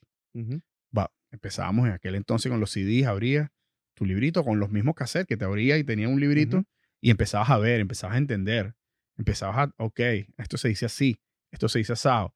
Y entonces hubo esa, con esa música hubo una retroalimentación, inclusive que ahora mismo está haciendo bienestar profesional, no solamente de, disfrute, sino también profesional. Porque ese para mí, en mi caso, hablando personalmente, fue una semilla que fue lo que me hizo aprender a, más adelante inglés y me, llamó la atención saber qué es lo que estaba diciendo, qué es lo que estaba pasando y de esa forma aprendí inglés, ¿me entiendes? Y muchas personas, yo estoy seguro, que están en el caso ahorita a la inversa. Están, oye, ¿qué será esto? Y ahorita con la magia del internet se pueden meter, buscar y pueden entender lo que está diciendo Bad Bunny, pueden entender lo que están diciendo los otros artistas. Y entonces yo siento que vamos allá, vamos a una, vamos a una fusión de, de, o sea, de los dos idiomas aquí en los Estados Unidos que va a ser, va a ser fuerte. Pues. Y, no, y, va más allá de la música. TV shows, por ejemplo, eh, me acuerdo cuando el show de, de George López, que era una familia mexicana, o sea, era todo, todo sobre una familia latina donde hablaban spanglish. Funcionó eh, ver, con la Vergara. Sofía Vergara. Con Sofía Vergara, con su personaje. Increíble su personaje. Y, este, y por lo menos, y hasta se está funcionando con los comediantes. Hay un comediante que, que, que adoro que se llama Gabriel Iglesias, que lo mismo, él es spanglish completamente y dice cosas en español donde a veces no traduce. Y ya le está contando, y la gente, puede ser el mercado, y el mercado que va a ver él, pues yo veo shows de él y estoy, veo a latinos y americanos, y él a veces dice una frase en español y los americanos los veo al lado riéndose conmigo igualito, y lo entendieron perfecto y cosas así. O sea, antes eso no se veía. O sea, y él traduce de vez en cuando, pero hay veces que de repente dice gestos o, o, dichos o dice cosas en español que el mercado americano lo entiende. Y lo veo también, o sea, es, es, es, con todo. O sea, yo creo que es eso. Yo creo que ya es eh, ha llegado un momento donde se ha. Yo creo que eh, es eso, es la intimidación que a veces eh, el mercado americano o el mercado general sentía con el, con el español se ha ido, esa barrera se ha ido borrando más y más y, y ya, o sea, eh, es que de verdad lo he impresionado. Ahorita, ahorita eh, Maluri tenía unos, unos clientes aquí que eran de Nueva York, pero upstate New York y de verdad, americanos como el Apple Pie. Y de verdad, íbamos a comer con ellos y habla, pedían comida en español, mira, empanadas y sabían todo y uno, y uno adoraba cachapas y iba a comer cachapas todos los días y o sea, y ya iba a, como que a, y era más o menos como cuando yo me acuerdo cuando yo estaba niño que iba para los venía para los Estados Unidos que para Disney o cosas así, que decía, por ejemplo, oh, thanks, o, o, podía decir cuatro o cinco palabras, eh, pero no me sentía, o sea, me intimidaba un poquitico, pero por lo menos podía defender, por lo menos de pollitos chicken, gallinas en, lápiz pencil y thank you, good night, good day, open y cosas, o sea, podías decir ciertas palabras. Y yo creo que... Sí, yo creo que cuando pierde la intimidación... No, ya, y yo creo que ya aquí están todos más adaptados, pues entonces Mira, cuéntame, ¿cómo te sentiste cuando fuiste nominado al Grammy? ¿La primera vez o cuando? cuando lo ganaste. Cuando lo Mira. ¿Cuántas nominaciones tienes? Eh, ocho, creo. Ocho. O siete, ocho. ¿Y, lo ganaste con un disco de qué? De salsa. Eh, bueno, para mí e, ese, ese proyecto fue increíble. Yo había conocido a. Eso fue con Tony Zucker, el disco Más de mí. Y yo había conocido a Tony hace muchos años cuando él estaba trabajando en el proyecto de Michael Jackson, pero no habíamos trabajado juntos en ese proyecto. Cuando él estaba empezando a grabar el disco, el disco de Más de mí, que de hecho la, es, el nombre del single que él grabó conmigo. Eh, de hecho es cómico porque el que le recomendó a mí eh, venir para acá fue un bajista venezolano que le tengo muchísimo cariño y es uno de los mejores bajistas con los que trabajo, que es Rodney Padilla. Él estaba trabajando con... Y entonces, este vino y se sintió, fue súper cool porque claro, en ese momento estaba haciendo, o estaba haciendo rock, estaba haciendo mucho urbano, donde estaba trabajando con, con, eh, trabajando mucho con sintetizadores, o estaba trabajando mucho con laptops, loops, y grabar voces y ciertas guitarras aquí y allá, o si no grababa baterías con rock y cosas así, como que estaba interesante. Y de repente vino Tony con toda su banda y fue a hacer todo, o sea, fue grabar, bueno, vamos a grabar bajo con metales y vamos a grabar pianos y vamos a grabar guitarras y vamos ahorita a grabar corales y ahorita vamos a grabar percusión. Entonces llegaba un momento así que, y era casi, no todo en vivo, pero por ejemplo cuando grabamos percusión, era por ejemplo las congas, era el set de congas con el set de bongos, con el, eh, el cencerro, todos tocando a la vez, grabando a la vez. Y fue increíble, o sea, y era como que era increíble y además que está, e- era todo leyendo partituras, entonces como que no era como que vete para el cobre, cosas así, sino que era como que estábamos leyendo partituras, mira, aquí este compás estaba mal, esta nota está afuera, y, o sea, es como que fue una experiencia musical increíble. Tony, eh, con la edad que tiene, este, es una de las personas más capacitadas, uno de los mejores productores que, musicales con los que he trabajado. Tiene, y, este, y tiene un buen ángel en el estudio de que de verdad nunca la pasamos mal. Eh, es súper exigente, pero es exigente con una noción musical y es exigente fuera de su ego. Siempre era en base a la canción. Él, aunque él era el líder de la banda y él era el de los timbales y cosas así, de verdad, él quería que la canción fuese formidable y sin importar quién fuese el- los momentos formidables de, de ella, sean los momentos de donde estaban los arreglos de los metales, donde estaban los arreglos de la percusión, cosas así, de verdad, él, él, él fue- era muy, eh, de verdad fue muy generoso con todo el mundo, de que todo el mundo tuviera su espacio para brillar y su espacio se le respetara y, y escuchaba las ideas de todo el mundo. eh, y fue un proyecto formidable eh, que de verdad que si tenía que, este, ya había, cuando gané eh, eh, el Grammy con él, ya había tenido como cinco nominaciones antes y era como Tú que, estabas eh, como que, bueno, vamos a sí, ver. no, y, y de hecho no iba a los, no, o sea, iba a los Grammys, pero nunca iba, a la- casi nunca iba para la premiación porque mi, lo más cómico de todo era que yo siempre decía, no, no voy para la premiación para, como para no, no empavarlo. Y la, le empavaba igualito. Y el día que el año que fui ganamos. Entonces yo dije, creo que lo estaba haciendo mal. Estabas al revés. Este, y de verdad, y hasta el sol de hoy, eh, o sea, Sony tiene su estudio, su estudio Unity Studios, que es increíble, o sea, y, de- y volvemos a lo mismo, es la relación de que él me- a veces me preguntaba, por ejemplo, por qué micrófonos comprarse, cosas así, y, era, y, él me, y, y él fue siempre muy claro conmigo, mira, es para mi estudio, es para mis cosas, y le dije, brother, o sea, hay espacio para todo el mundo, Yo te ayudo. o sea, brother, o sea, y hasta, eh, o sea, y, y- cuando nos hablamos es siempre con el mismo cariño, o sea, él es ahorita una persona que está súper ocupada, eh, y tiene esos estudios que están dando increíble y ha sacado unos proyectos fenomenales. Pero, y es lo mismo, tenemos ese, e- ese cariño y, y también lo otro que también fue la primera vez que trabajé con un productor vocal y un cantante increíble que se llama Jan Rodríguez. Fue el primer proyecto que trabajamos juntos y de, y de hecho, volviendo, es ese como, es- ese como que cómo se van conectando las piezas dominó una tras de la otra. Después de ese proyecto, de verdad, empecé a trabajar con Jan un montón de años, que hasta el sol de hoy seguimos trabajando juntos, hicimos el disco de Hash juntos, hemos trabajado CNCO juntos, hicimos unas cosas para Prince Royce, o sea, y, y fue esa relación y respeto, y de verdad, es la misma cosa de que cuando yo necesito una ayuda con él, él es el primero que de verdad viene al estudio, me ayuda, participa, hace todo lo que, eh, o sea, trabajamos juntos muy bien. Y de verdad, cuando él me llama, no hay, o sea, no lo dudo dos veces, ¿qué necesitas? O sea, mira que si me está, eh, tengo un problema con este equipo, mira que, uh, uh, uh, qué plugins para esto, y verdad, o sea, eh, es una de esas personas que yo digo, suelto lo que estoy haciendo para ayudarlo, y, y él de verdad lo ha hecho igualito para nosotros, tiene una relación súper especial con Maluri también, o sea, y todo fue en base a eso porque estábamos todos apasionados por la música y, Claro, eso. y se trabajó muy bien, y cuando, y, o sea, y de verdad para Ma- Ma- Maluri siempre lo ha dicho como que si tenía que ser nuestro primer Grammy, tenía que ser un proyecto tan formidable como el de Tony, es porque Bienvenido. La espera valió la pena. Porque de verdad, ch- mucho cariño a todos los proyectos, o sea, todos los proyectos terminan, terminan siendo como hijos de uno, de que uno es difícil elegir el favorito, pero musicalmente para mí ese fue uno, uno de los proyectos que como ingeniero este, me empujó a salirme un poquitico a, ok, hay que grabar todo esto y la complejidad del proyecto, de verdad, era una cosa como que tuve que, fue ese momento como dije, gracias a Dios esto me vino ahorita y no al principio de mi carrera porque no hubiese sabido cómo trabajar este proyecto. Pero cuando estabas así, de verdad, Tony, lo que te dije, era muy exigente, pero era un exigente que era, podemos mejorar el sonido un poquitico más y de verdad era, vamos a cambiar micrófono, vamos a probar esta cosa y hasta que no conseguíamos el sonido exactamente que él tenía la visión en su cabeza, no, no, andaba.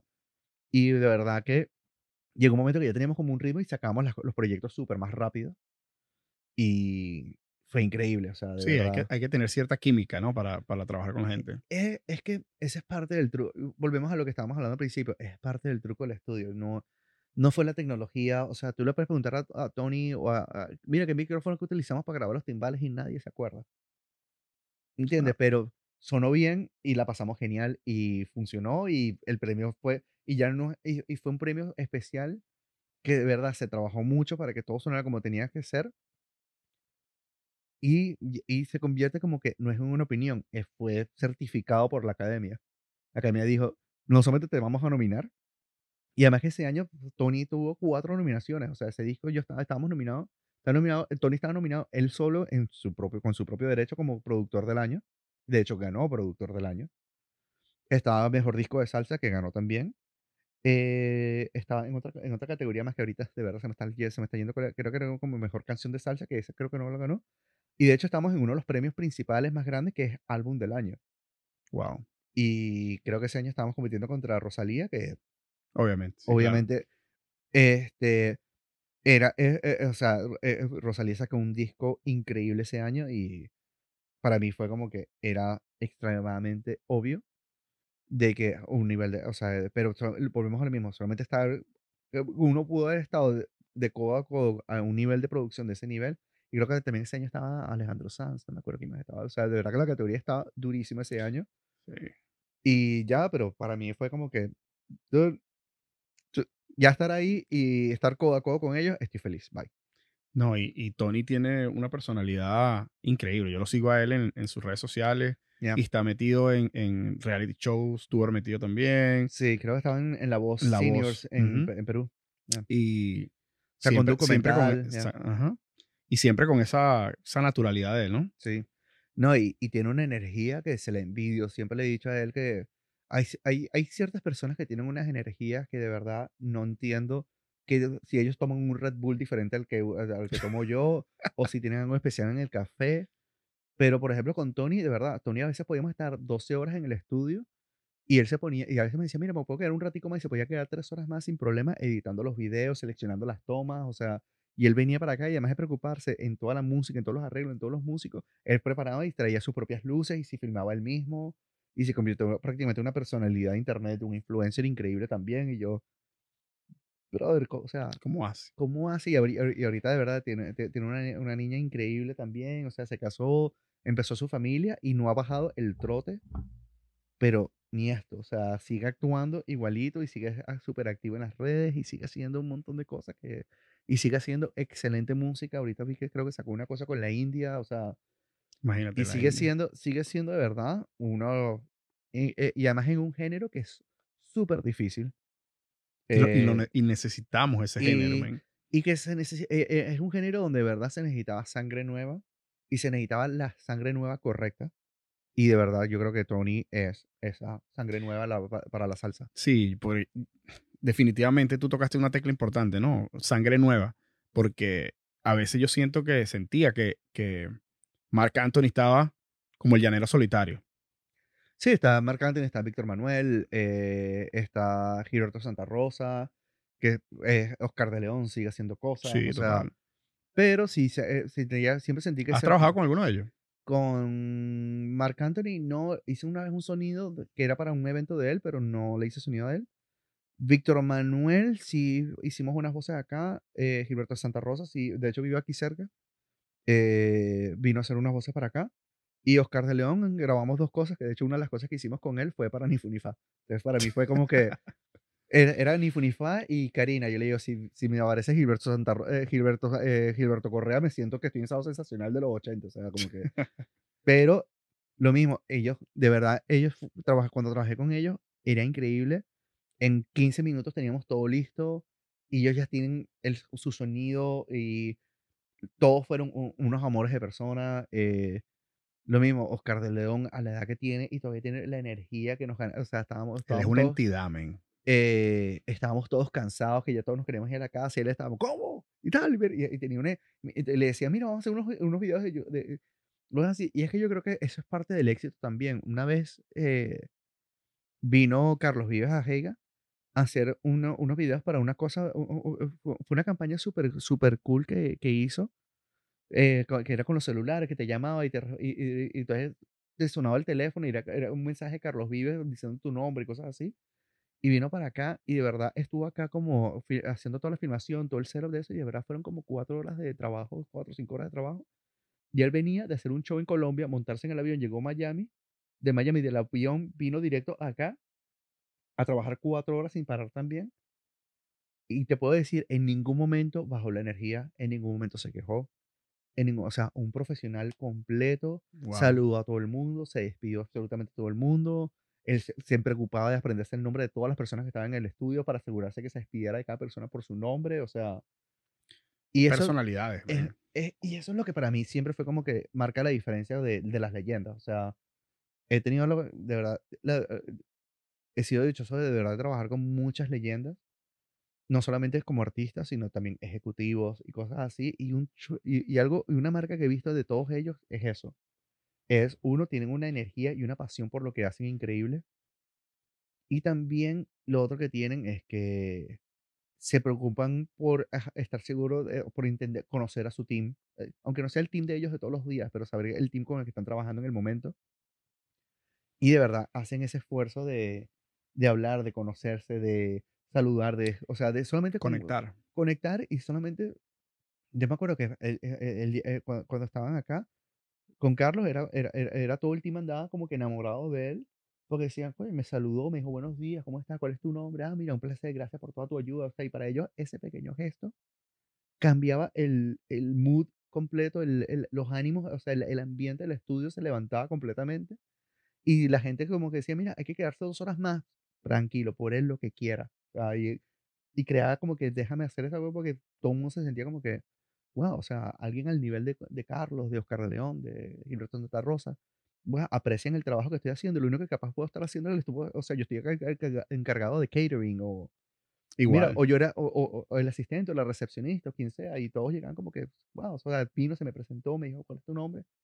Y ni siquiera eh, tenía esa noción de que tú debes saber quién soy yo, sino que se me decía, mira, mi nombre es Carlos y tal, ¿cómo estás? Un placer, ¿cuál es tu nombre?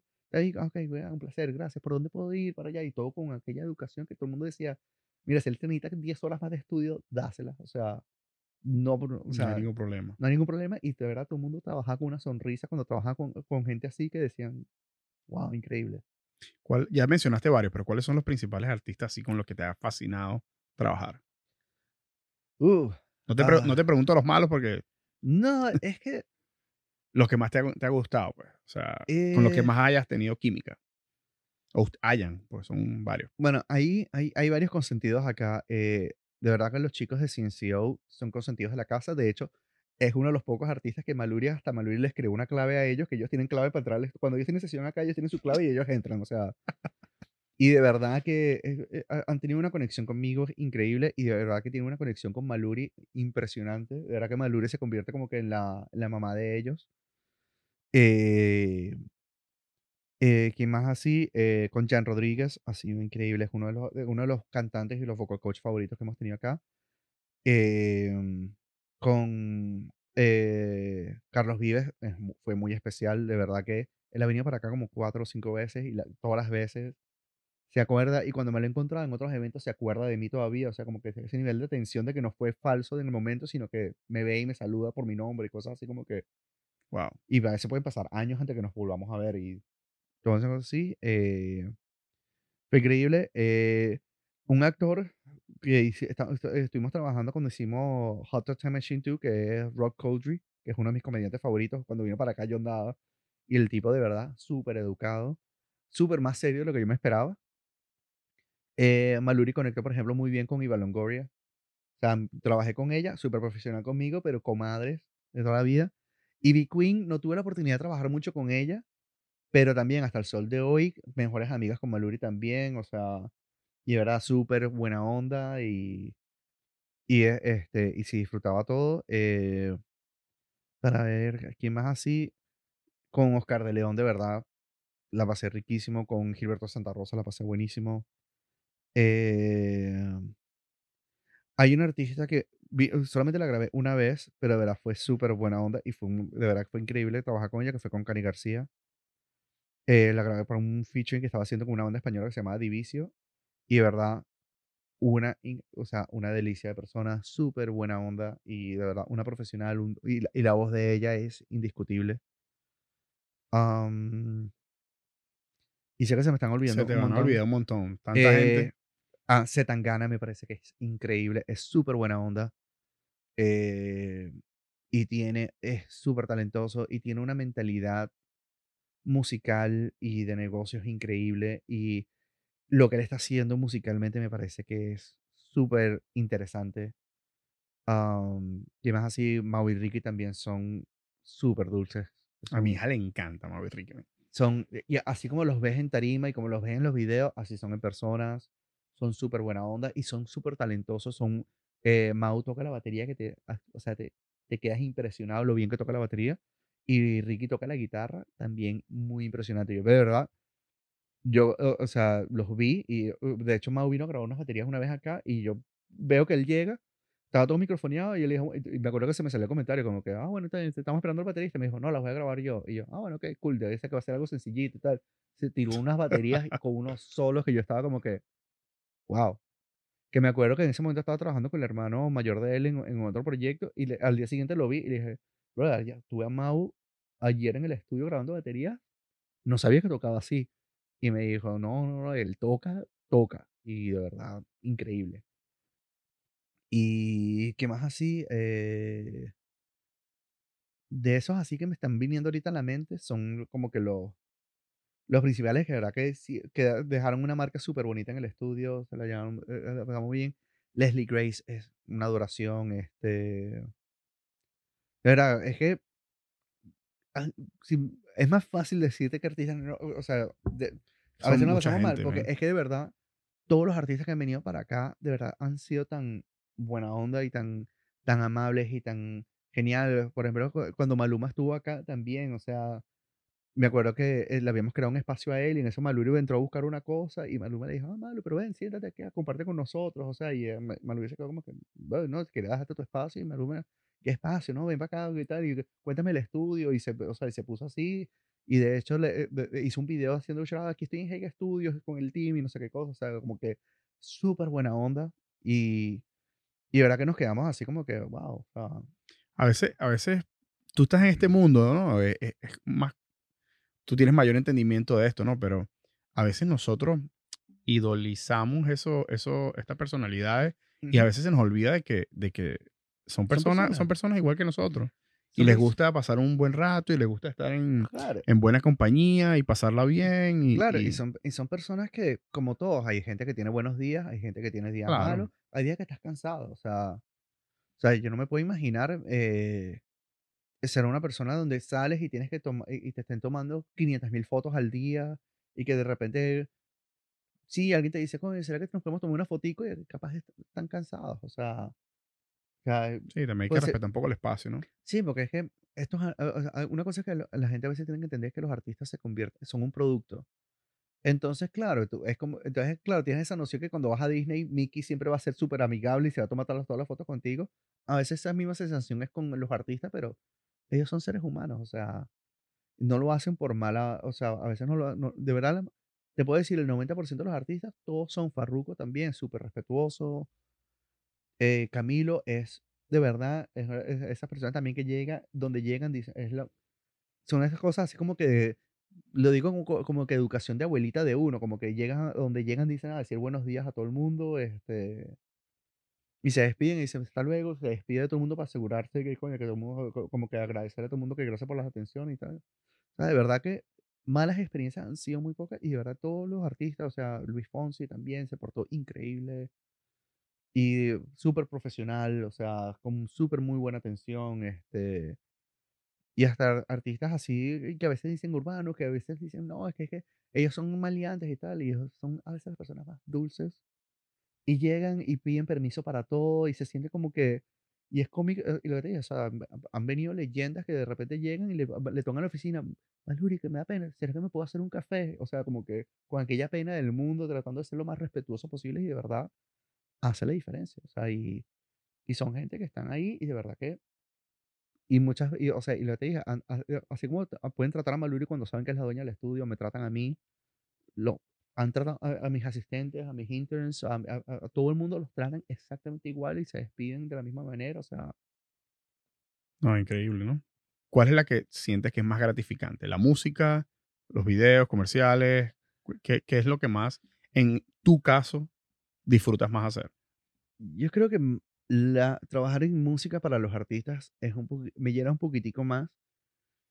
Y este, más que todo es porque hay veces cuando voy a conciertos o cuando voy a eventos o cuando a veces estoy solamente caminando y veo la gente, veo por ejemplo pasar un restaurante, están poniendo música en la que yo he trabajado y veo que gente la está cantando y o veo que, o sea, y veo que gente como disfruta e, e, el arte y volvemos a lo mismo, o sea, no, el mérito es para el compositor, para el productor y cosas así, pero es ese, se ve como que ese granito de arena, como que, bueno, o sea, coño, hay un granito de arena en, esa, en ese océano gigantesco, un granito de arena que está ahí fue mío, que coño, participé grabando las voces o grabando cualquier otro instrumento, como que, como que eso lo es así y también porque eh, me gusta también porque puedo trabajar mucho con mucha gente creativa, mucha gente a la cual respeto y admiro. Eh, he tenido la oportunidad de trabajar con, con gente, con de verdad que lo que te digo, o sea, jamás en la vida había tenido yo, había soñado, he pensado yo alguna vez que iba a estar en el estudio, por ejemplo, con Gilberto Santa Rosa, o sea, después cuando yo era niño era como que el caballero de la caballero de la salsa, exacto. Eh, había pegado, eh, con todas las canciones y se tiraba conciertos y cosas así, y de repente tenerlo aquí y, trabajar y que me... es como irreal, ¿no? Y que me tratara como colega de tú a tú, como que, mira, ¿te, te parece bien esa toma? ¿Quieres que hagamos otra y tal? Y yo, y el Santa Rosa me está preguntando si queremos hacer otra toma. A mí me parece que ah, cuando me dijo hola ya estaba perfecto, ya, o sea, como que no sé qué decirte. Y, y que ya, y que, y que además que uno trabaja, eh, eh, mira, no, hacer que hacemos esta toma así, vamos a cambiar esta melodía de esta manera. Y me dijo, ah, bueno, perfecto, vamos a intentarlo a ver qué tal. Oh, está buena esa melodía, me gusta, vamos a hacerlo y tal. Y digo, era como que esos momentos surreales que, que tenía que practicar, como que mi poker face, como que, ¡Ah! les gustó una idea mía. Y, y de verdad que... Mantener la calma. Sí, no, mantener la calma. Eh, por lo menos, o sea, siempre, por ejemplo, eh, eh, aquí trabajé una vez en una serie animada de Transformers, que también, o sea, eh, trabajamos en las voces de los varios de los personajes y por lo menos alguna vez en la que a pensar yo alguna vez en mi vida que yo iba a tener un crédito en, en series de los Transformers, que yo me acuerdo cuando era niño veía la serie de los Transformers, era como que, wow, y por lo menos saber que participé en una serie de eso, lo mismo, trabajé con EA Games en, en, la, en el videojuego UFC 4. Que trabajé con, eh, este, como que he trabajado en un par de videojuegos que yo digo, wow, o sea, iba a pensar yo alguna vez en mi vida que iba a trabajar en, en videojuegos para EA Games y salen y, y se convierten en. ¿Trabajaste en cuál? ¿En el 4? EA, UFC 4, sí, en el UFC 4. Y, y ya hicimos todas las locuciones de todos los narradores de las peleas se hicieron acá. Entonces fue eso, eh, hay dos series de, eh, de Disney Plus. Hay dos series que están en Disney Plus que son de, de, de manualidades y cosas así que se hicieron acá. Entonces, como que las veo todavía. mi sueño todavía sigue siendo si algún día puedo trabajar en algo de Star Wars.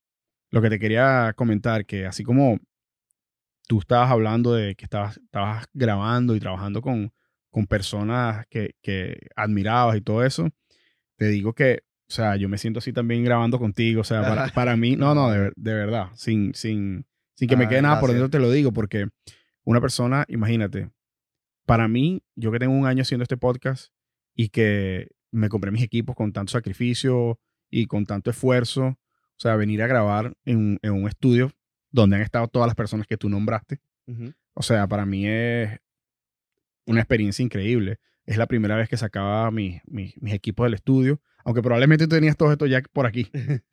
Pero. no sé si todo, no, pero. Cámaras, por lo menos, no, no, no, no tenemos cámara.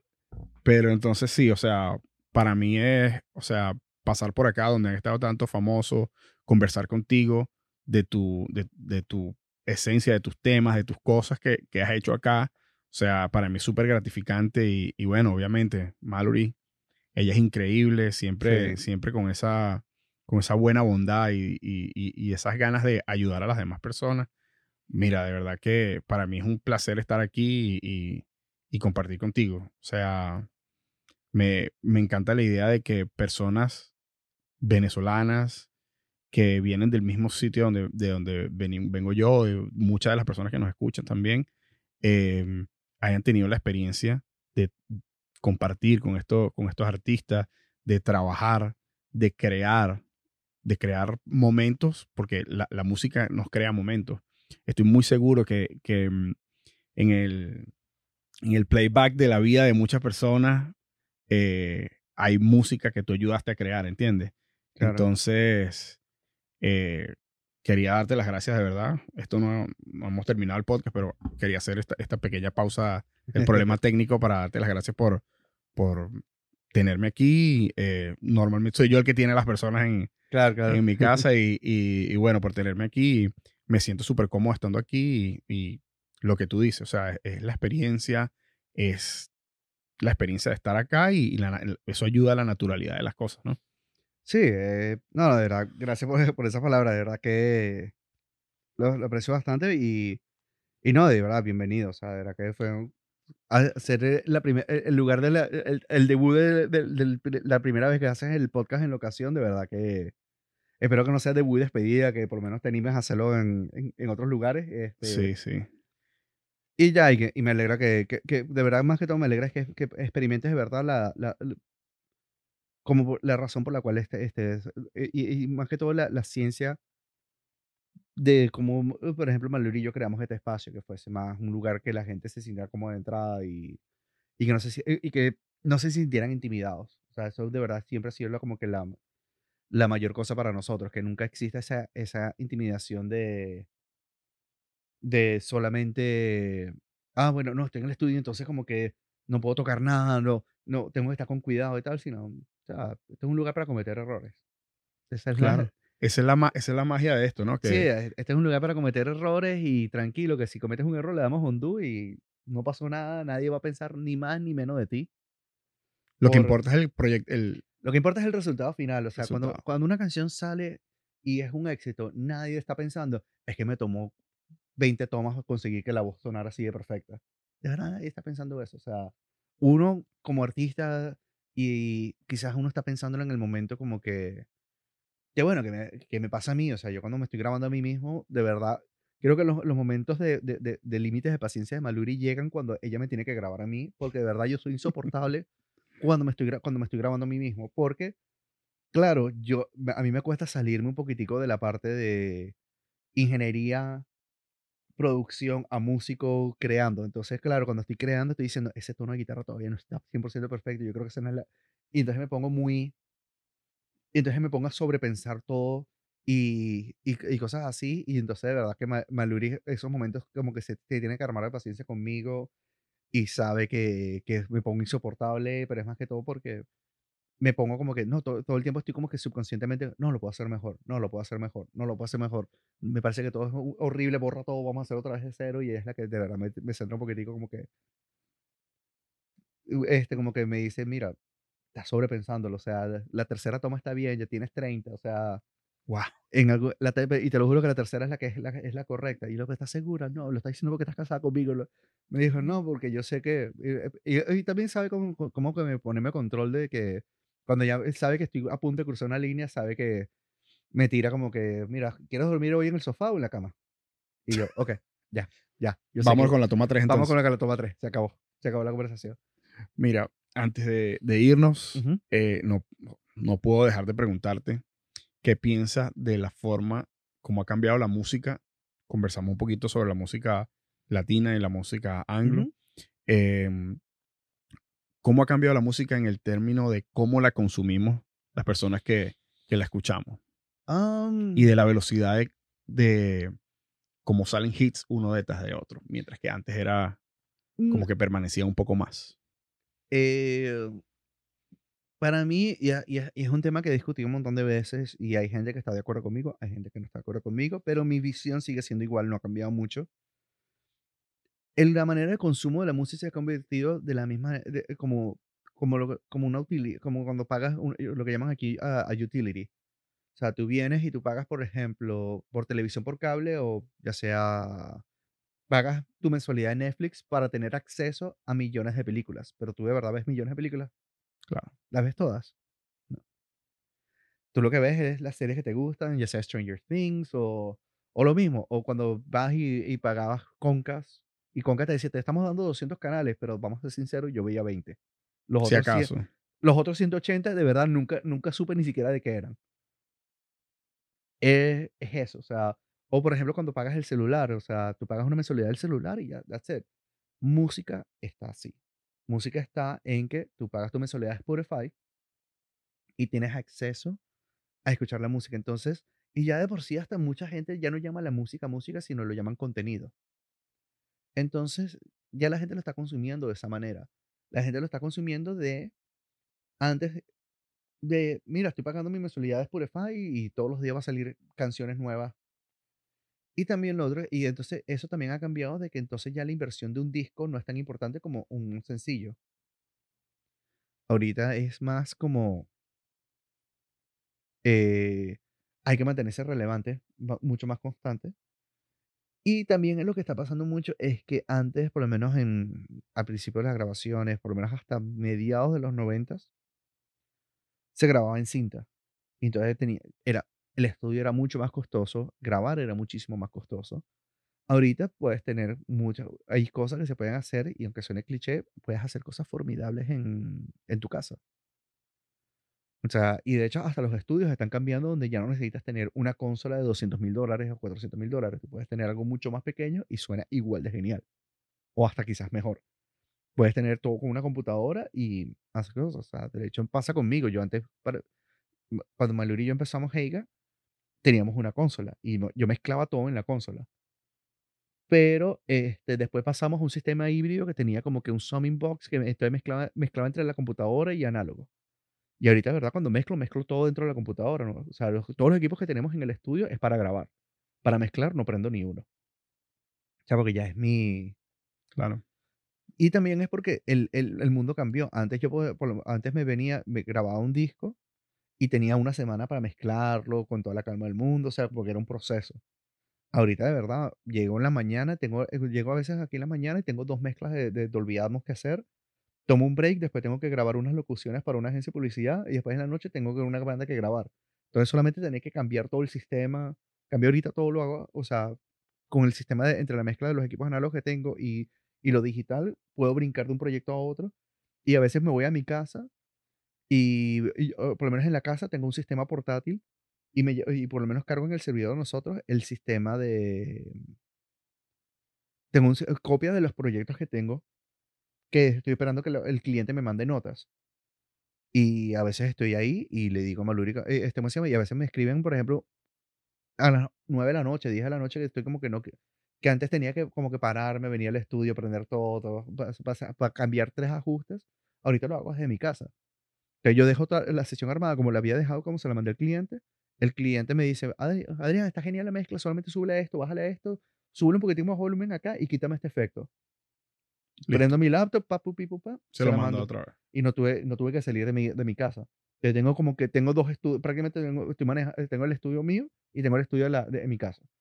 Y, en mi, y, y, de hecho, cuando estaba cuando viajé ahorita para Namo, cuando viajo para todos lados, viajo con los, viajo con los, o sea, con el servidor y los proyectos principales que todavía estoy esperando que trabajar. Y a veces estoy en la habitación del hotel, me llegan las cosas, pa, pa, les mando las revisiones a los artistas. entonces, como que todo se está moviendo muchísimo más rápido. Entonces, lo otro que también está pasando es que la manera que se está, entonces la, la música, la manera que se está consumiendo la música es como un buffet.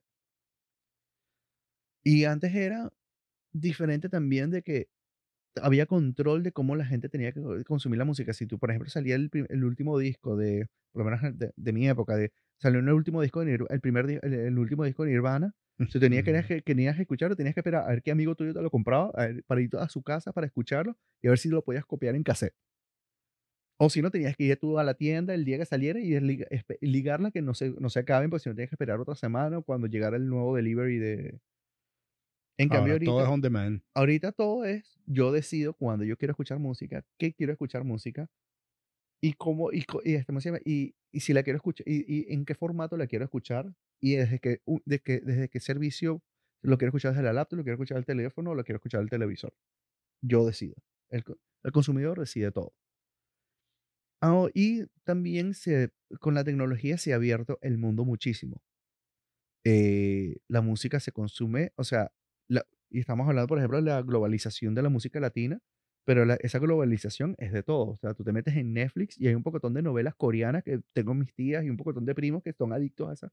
Le digo, ¿cuándo tú en la vida ibas a pensar eh, hoy en día que ibas a estar viendo novelas coreanas en tu casa? Literal. Es lo mismo que está pasando. Entonces, la globalización está pasando, es en todos lados. No es que solamente estamos exportando la música latina a todo el mundo, sino que estamos también recibiendo música de todo el mundo para acá. Entonces, la competencia y la cantidad de espacio que, que hay es muchísimo más grande. Porque lo mismo, o sea, entonces tienes que resaltar más. Y entonces lo que pasa muchas veces cuando, cuando estás en el mundo del buffet, viene, sale una canción, pegaste, la consumiste, la consumiste, la consumiste, comiste, comiste, comiste, y pero de repente dice, coño, mira, sacaron el sushi, entonces suelta aquí que vamos a comer el sushi. Y entonces los artistas ahorita, y no solamente los artistas, los artistas, las disqueras, todo el mundo, está en una posición súper difícil, donde ya antes, sí, lo que tú dices, antes sacaban un disco y era, sacaban el disco, duraban seis meses, duraban nueve meses, se iban de gira y podía, un artista podía estar.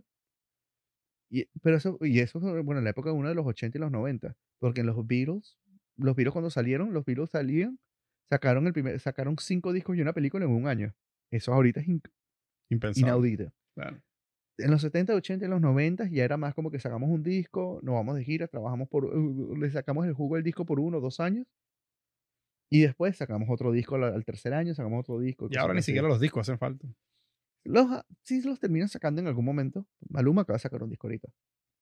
Y hace año y medio, hace año y medio sacó otro. O sea, sí, sí siguen saliendo.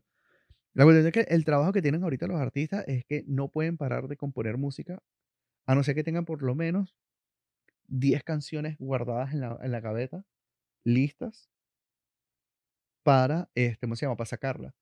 Pero también el beneficio monetario hasta ciertos, aunque eso es un trabajo no gigantesco para los artistas, porque para un artista sacar una canción, un disco, el trabajo es casi el mismo. Entonces, eh, dime ese, ese nivel de trabajo constante. Lo que sí pasa a veces es que Tienes la ventaja es que si sacaste una canción y la canción no, pegó, no porque sea buena o no sea mala, sino porque no, llegó. No, no, conectó. Pues, mira, esta canción no conectó. Uh, a las dos, tres semanas sabes si tienes, tienes un éxito o un fracaso. Y ya, mira, la canción no está conectando, saca la otra, saca la otra, vamos a sacar la otra. Y pues, pero lo que, entonces lo que hacen es que es eso, o sea, entonces muchos de los artistas, la manera que están trabajando ha cambiado hasta el cierto sentido. Pareciera que trabajaran menos porque, ay, bueno, eso una, una cancioncita y ya, pero el trabajo es casi el mismo. Porque no, esa, ah, para que esa canción saliera, tuvieron que grabar 10 para elegir esa. Y tienen las otras 9 encabetadas por si acaso. Claro, es lo mismo, básicamente. Es lo mismo. Y entonces, es, o sea, si tú eres un artista que está tratando, no voy a sacar un single ahorita.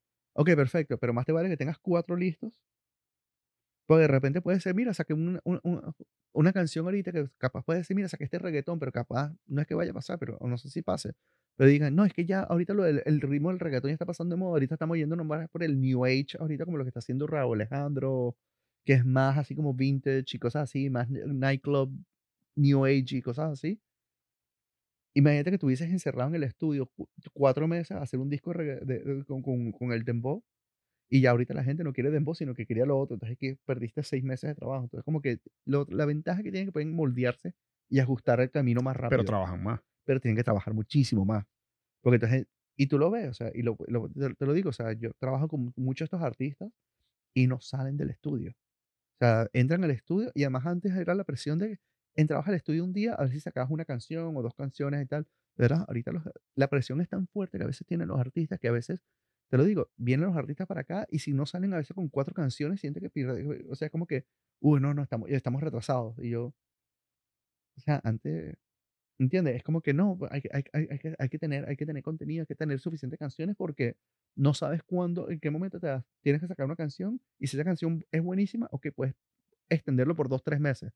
Pero si, la canción no funcionó, a, a las tres semanas, a un mes, tienes que sacar otra. Porque si no, la gente se olvida de ti. Porque eh, están saliendo, creo que, no sé qué número salió ahí, pero vamos a decir, por ejemplo, están saliendo mil canciones al día, dos mil canciones al día en Spotify. Esa es tu competencia. Y todos. Porque... Y es todo. O sea, y, vas a ver, Bad Bunny sacó ahorita, sí, eh, Bad Bunny sacó este disco ahorita, y no te voy a mentir, lo más seguro es que capaz en seis meses saca otro. O sea, él, él, no para, o sea, y lo he visto con todos los artistas, o sea, te, te lo digo, o sea, los artistas no paran de estar en el estudio, no paran de componer Este, y es un trabajo, ¿no? Porque además no solamente que tienen que seguir creando música constantemente, tienen que trabajar la música que están sacando, tienen que salir de giras, tienen que hacer prensa, tienen que hacer videos musicales, o sea, Redes de- sociales. todo, o sea, Tener vida contenido. también. Y ya, entonces, es lo que te digo, o sea, es interesante, es diferente, es un cambio muy brusco, muy rápido, y la gente consume. Una vez sí, pero por lo menos tuve en estos días una conversación con un amigo que me estaba diciendo, bueno, pero es que hace cierto sentido ser artista, ser compositor, no tanto como quizás no tanto como artista, pero por lo menos los compositores y cosas así. Si, tu- si tu trabajo, tú vives de componer canciones, tú deberías hacer como, como un panadero. ¿Qué hace un panadero todos los días? Se levanta a hacer pan. Si tú eres un compositor, todos los días te deberías poner a, a componer canciones. No todas van a ser un éxito, pero... Y él le dice, sí, lo entiendo, pero es que tú no puedes pensar arte de esa manera a veces. Ujú. Sí, Porque, pero es que la forma que con la, como la consumimos cambió. Exacto, y tienen que saberlo, y, y es lo, y es lo mismo. O sea, mira lo que pasa, por ejemplo, con los shows de televisión. Vienen y sacan la, la serie de televisión, todo, viene, y co- cómo la gente consume los shows de televisión ahorita. Vamos a encerrarnos todo un día a vernos toda la temporada completa de Stranger Things y termina, le dijo, ajá, ¿cuándo sale la próxima? Y le digo, "Brother, En dos años. es, toma tiempo. O sea, y entonces se desesperan y entonces ponen la presión, por ejemplo, quizás no en el show, pero en Netflix. Ok, entonces hay que sacar más contenido constantemente porque esto no puede parar. Porque si paran, eh, si de repente, no Stranger Things, pero entonces si, no, si paran y no tienen suficientes series que los, la gente eh, los mantenga en Netflix, entonces se, se van a ir para Disney, o se van a ir para Hulu, o se van a ir para cualquier otra cosa que está pasando. Que por lo menos en ese sentido Disney, si no está sacando algo de Marvel, está sacando algo de Star Wars, si no está, algo- está sacando de Star Wars, está sacando algo de cualquier otra cosa. Sí, la velocidad en la que estamos consumiendo las cosas es, Pero es porque la, cambió increíblemente. La gente, eso es lo que la gente espera. La gente espera, porque, por ejemplo, cuando éramos jóvenes, me acuerdo cuando yo estaba, eh, yo, yo era niño, que estábamos en la casa, y me acuerdo que si hacías una fiesta los sábados, más vale que tuvieras un cuarto disponible para las, para las, para las abuelas, para ver la novela. Porque si ellos ese sábado a las 9 de la noche, o el viernes, o cualquier, el día que estaba pasando la novela, si ellos no veían ese, la novela entre el viernes entre las 9 de la noche y las 10 de la noche, se perdían el episodio, entonces no podían hablar con las amigas, entonces las amigas tenían que explicarles lo que había pasado en el episodio para poder ellas ver el episodio siguiente, porque si no, no lo repetían. Cambio ahorita, ahorita el, A- a- consum- al alcance de un clic. el consumidor tiene la decisión, yo veo el episodio cuando me dé la gana, como me dé la gana, donde me dé la gana. A mí ya, ustedes... Y no, no es solamente para la industria musical, es para todo, es para, Para la industria de la televisión, es para la industria del cine. O sea, mira lo que está costando que la gente vuelva a ir a, a ver, a ver películas en los cines. Después que se acostumbraron como que, ah, mira, Marvel está sacando las películas directamente a- en streaming. No, ahorita queremos que vengan otra vez para el cine. Le dije, ¿para qué? Mi sofá más cómodo que el- la butaca del cine. No, y también yo creo que el abaratamiento de las cosas también, o sea, las tecnologías. Antes de repente para tener un, un buen sonido en tu casa, o sea, tenías que invertir una cantidad de dinero in- gigante. Ahorita no, ahorita te vas, te compras un buen televisor. Sí es costoso, no, no voy a decir que, que es barato, pero por ejemplo, si vives aquí en los Estados Unidos, puedes darte un- el lujo de comprar tu televisor, comprar tu set de, de cornetas, de tus cosas y, y vacilarte una experiencia Claro, y... decente en tu casa, pues. Claro, y, y eliges tú la cotufa que tú quieras, la, la- la- la cosa que tú quieras, y además puedes hacer una parrilla mientras estás viendo la película. O sea, Si vas al no- baño le puedes poner pausa. exacto, y, y ya, y puedes tomarte cerveza, whisky, cosas así, y no pagar 20 dólares por un, por un vasito de whisky, sino ahí tenías el, el whisky ahí, te lo serviste. Entonces, y puedes hablar, por ejemplo, entonces, este, puedes hablar, por ejemplo, por ejemplo, si tu esposa dice, coño, pero ese tipo, ¿quién es? Ese no es el amigo del otro tipo, entonces puedes parar la cosa para explicarle y echarla para atrás para que vea, viste, que este era el que mató al amigo del vecino, que por eso es que se odian y No, literal. en o cambio, en el cine, si, tú- si alguien te quería preguntarte, pero ese no era el, no era uno de los buenos, y está alguien todo el mundo "Shh, jodiendo. shh", y yo, entonces, es, Adaptarse. Es adaptarse, pero es con la mentalidad de que es un, o sea, el entretenimiento ahorita es un consumo como utility, es como se consume. O tienes que tener todas las opciones habidas y por haber y tienes que saber que el público tiene el- la potestad y el que... La cosa de, si mira, lo veo, lo veo y lo escucho cuando me dé la gana. Y ya, y eso pone, de verdad, eso pone una presión en la industria increíble. Porque todo el mundo tiene que tener contenido y te lo, te lo digo, o sea, yo he tenido aquí artistas que hemos, de, de verdad, te- gra- hemos grabado aquí, hay, un- hay, hay un par de artistas que están con una disquera grande que ahora han estado con nosotros, hemos grabado como 35 canciones y las tienen todas engavetadas esperando El momento el correcto. momento para, y, y de todos, y hemos hecho desde rock hasta pop, hasta reggaetón, hasta bachata, hasta eh, new age, y las tienen todas listas para ver, para que ellos puedan analizar para dónde está yendo la tendencia, para ver cuál es la que sacan. Y de eso, y muchas veces ellos vienen y eligen como que cinco o seis canciones que les tienen los videos listos y están todos como en stand-by. Bueno, vamos con esta. ¿Funcionó? No. Ok, vamos con la otra. ¿Funcionó? No. Vamos con esta ahorita. ¿Funcionó? Sí, pero por lo menos tienen el año de, el, el año de singles, lo tienen, hecho, lo tienen hecho a veces con dos años de anticipación. Eso me dejaste loco, de verdad. Yo, yo me imaginé y me imagino que puedo hablar por, por, por otras personas que nos pueden estar escuchando o viendo. Que yo pensaba, oye, ahora sacan una canción y, y ya, y los álbumes y, lo- y los discos y las cosas. Y ahora eso que tú me acabas de comentar, bro, es un- eh, o sea, me abre los ojos a saber que los artistas no es que están trabajando menos, es que están trabajando aún más, Más. más, pero hay una estrategia detrás. Y que grabar una, una canción no es, o sea, yo me imaginaba en mi mente ignorante, que yo no sé de esto, yo pensaba, bueno, bueno, están Shakira grabó una canción. Ah, bueno, ¿cuándo va a soltar la otra? No se sabe. Y resulta que detrás de eso hay una cantidad de canciones ya listas y una estrategia detrás. Puede que- ser, puede ser que ella las tenga, o sea, no sé cuál es, o sea, estoy segurísimo que ella ha logrado, o sea, ella ha logrado, ahorita que Raúl Alejandro, Ozuna, todos estos artistas increíbles, han logrado estar donde están por lo que han, o sea, por lo que han, o sea, por- porque ellos tienen que, la tienen que tener muy clara. Y ya, y puede ser, o sea, puede ser que lo mismo, que Shakira puede tener 30 canciones listas para sacar, con video y listo, todo listo, puede ser que no. Claro. O sea, y puede ser que pa- pase eso, lo que te dije. Yo he tenido canciones que hemos hecho aquí, que de repente era una canción solamente para un artista, y la tuvieron engavetada por un año, y de repente la sacan dos años después, y le metieron tres featurings que no, no estaban planeados. Fue porque dijeron, ah, mira, estos artistas pegaron, están ahorita de moda, vamos a unirlos con este, y con esto sacamos la canción, y, y graban las, regraban las voces. o sea, pueden ser cuatro millones de cosas. O sea, pero sí, de, de- de decirle en, cualquier momento que, no, que es que los artistas ahorita pa- sacan un single, pegan y pero sí, es, no es, pero no está, te los, te los puedo jurar, los, eh, los artistas, la mayoría de los artistas que están así pegados, no terminan, o sea, no es que están así se desaparecen cuatro meses a ver qué hacen con su vida, o sea, están escuchando canciones, están eligiendo y están, de verdad, están todo el tiempo en el estudio o, tienen, o arman su estudio en su casa y están todo el tiempo, no paran de trabajar. Wow, increíble. Ya. Mira, Adrián, em, ¿cómo ves la música? Esta es una pregunta que nadie va a tener la respuesta, pero te la, te la zumbo igual para ver. ¿Cómo ves la música de aquí en los próximos cinco años? Ah, yo creo que va a seguir fusionándose. la música es un ciclo.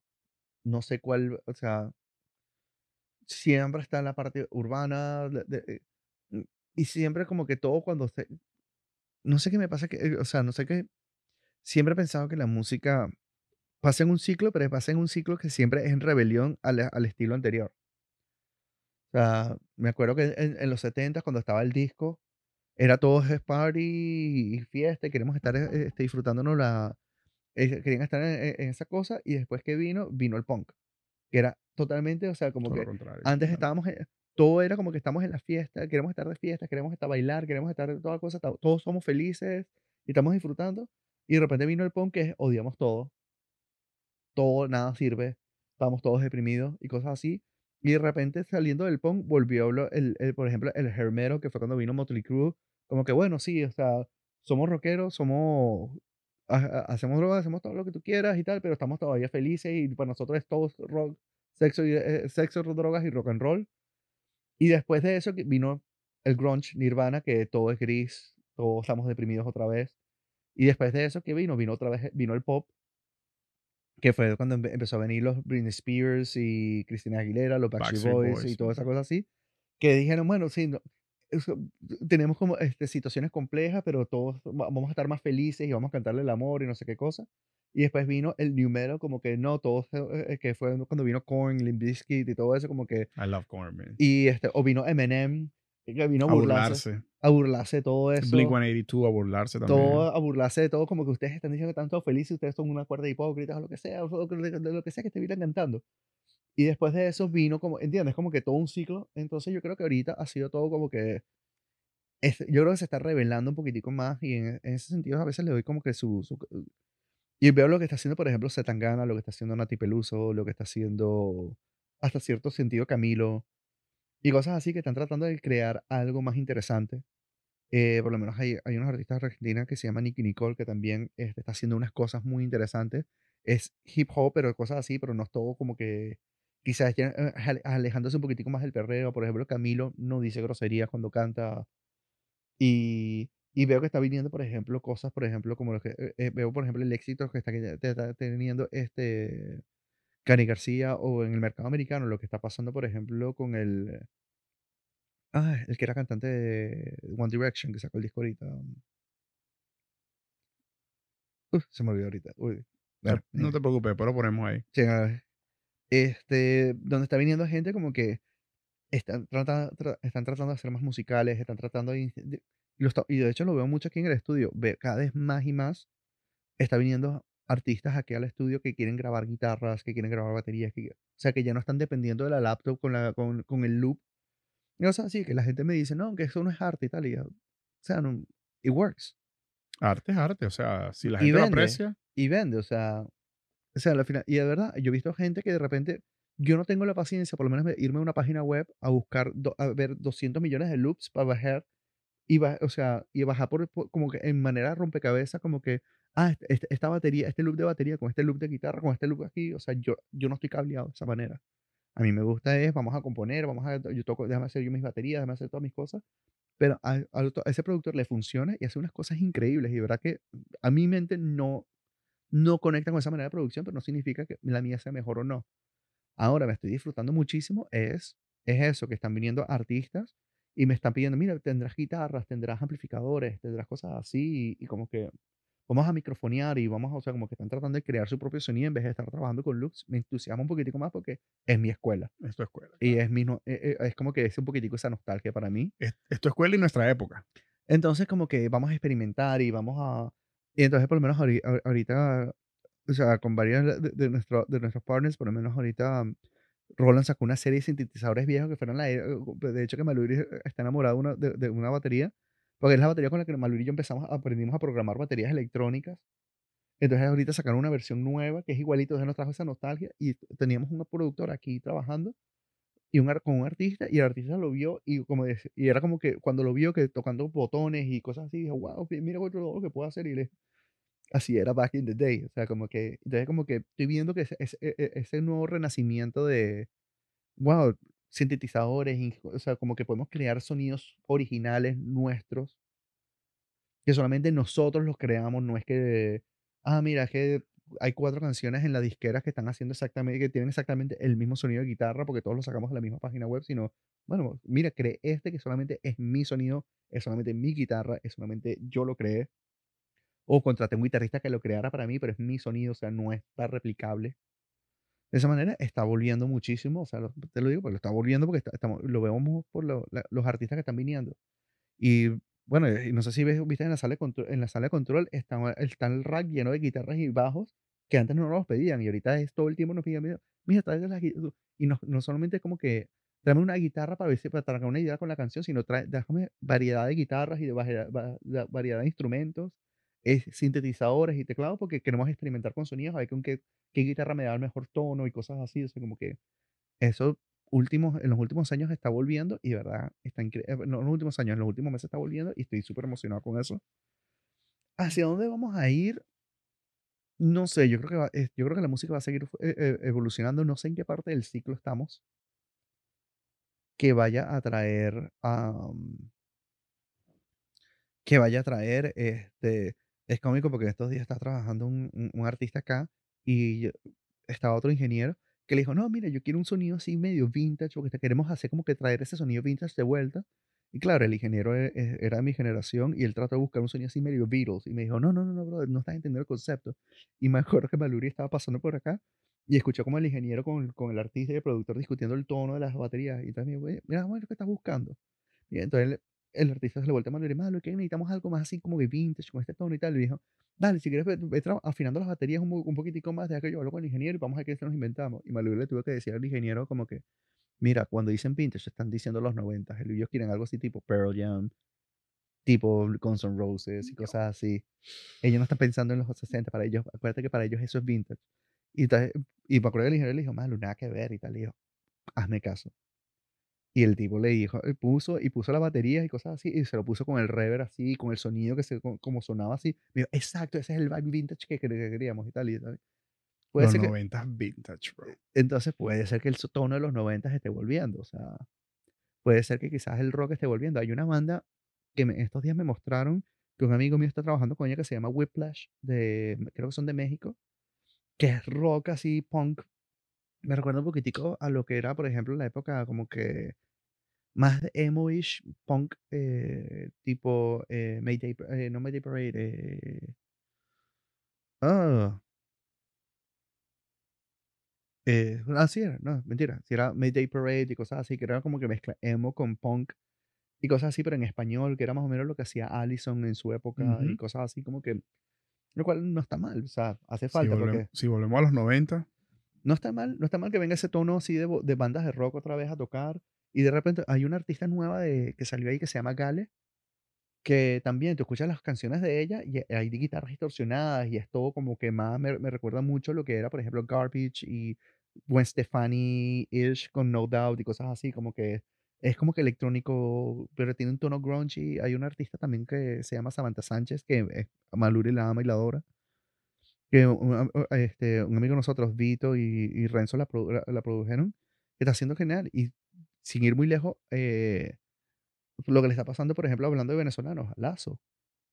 Increíble Lazo, O sea, Lazo que ha tenido una carrera increíble con muchos años, pero el éxito que está creciendo ahorita es, es impresionante. O sea, está llenando lugares como loco, está haciendo giras como loco, y la música que tú escuchas, que tú, escuchas que está haciendo, es lo que, o sea, es lo que Lazo ha hecho toda la vida.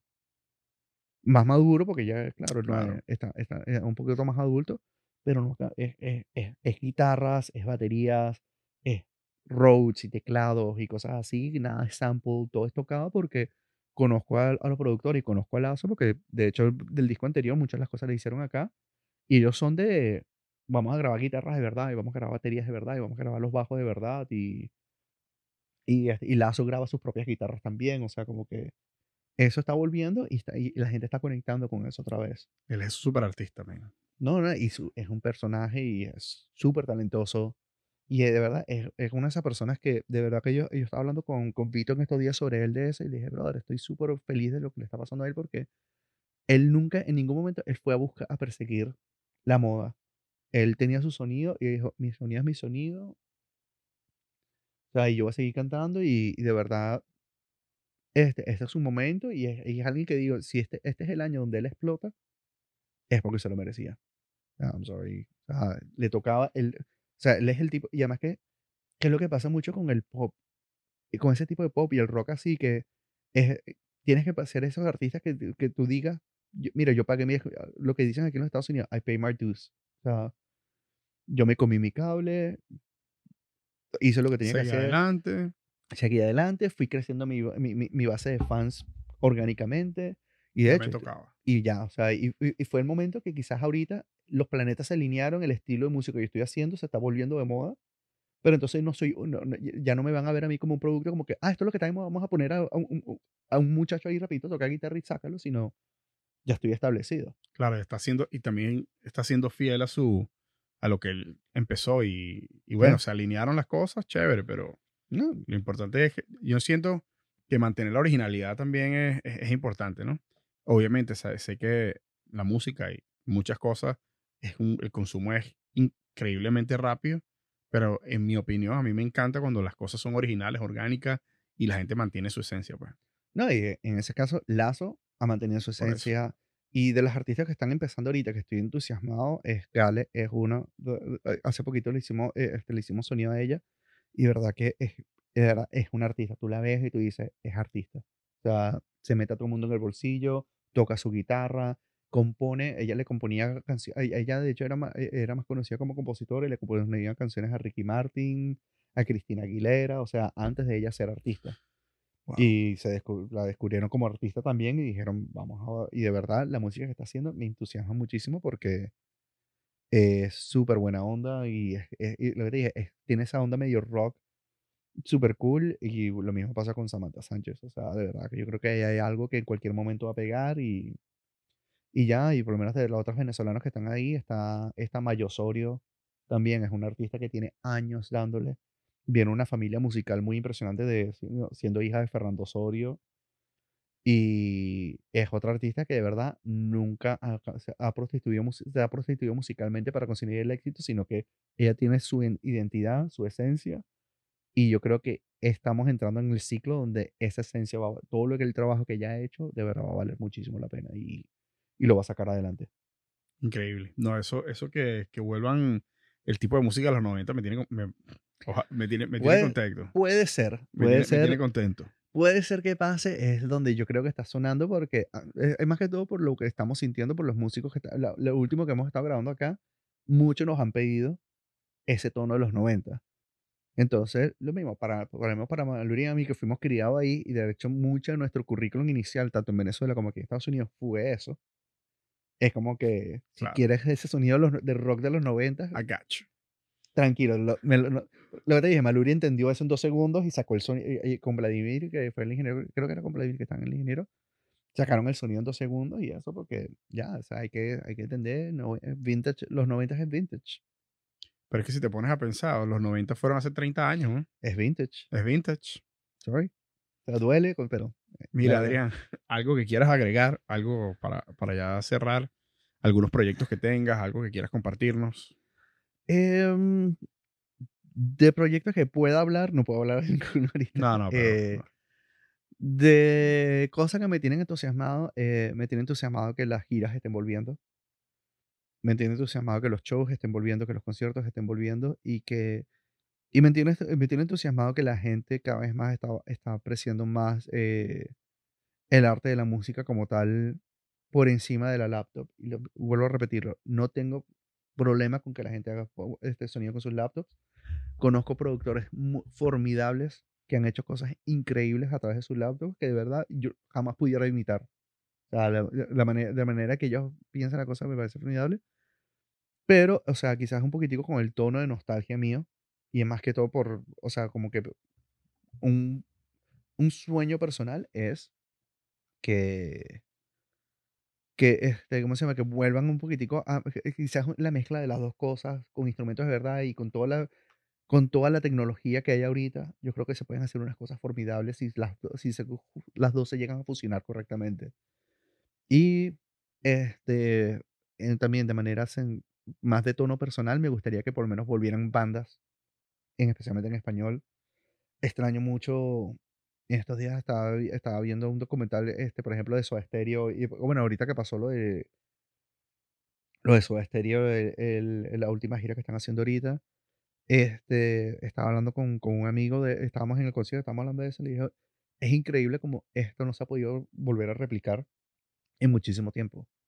Sea, y no solamente por el, el tono de Soda Stereo, que es mi banda favorita, porque han, han salido bandas que me han parecido formidables, Molotov, eh, Café Tacuba, eh, a Terciopelado y cosas así, que, o sea, vinieron después de ellos, inspiraron, o sea, vinieron de inspiración, pero, o sea, siento que no ha, ha pasado mucho tiempo ya donde no ha venido una banda de rock que haya marcado esa cosa, porque siempre todas las generaciones, siempre toda, o sea, está la época de Fito Páez, de Charlie García, de Spinetta, eh, y, y, volviendo a lo mismo, o sea, estaba...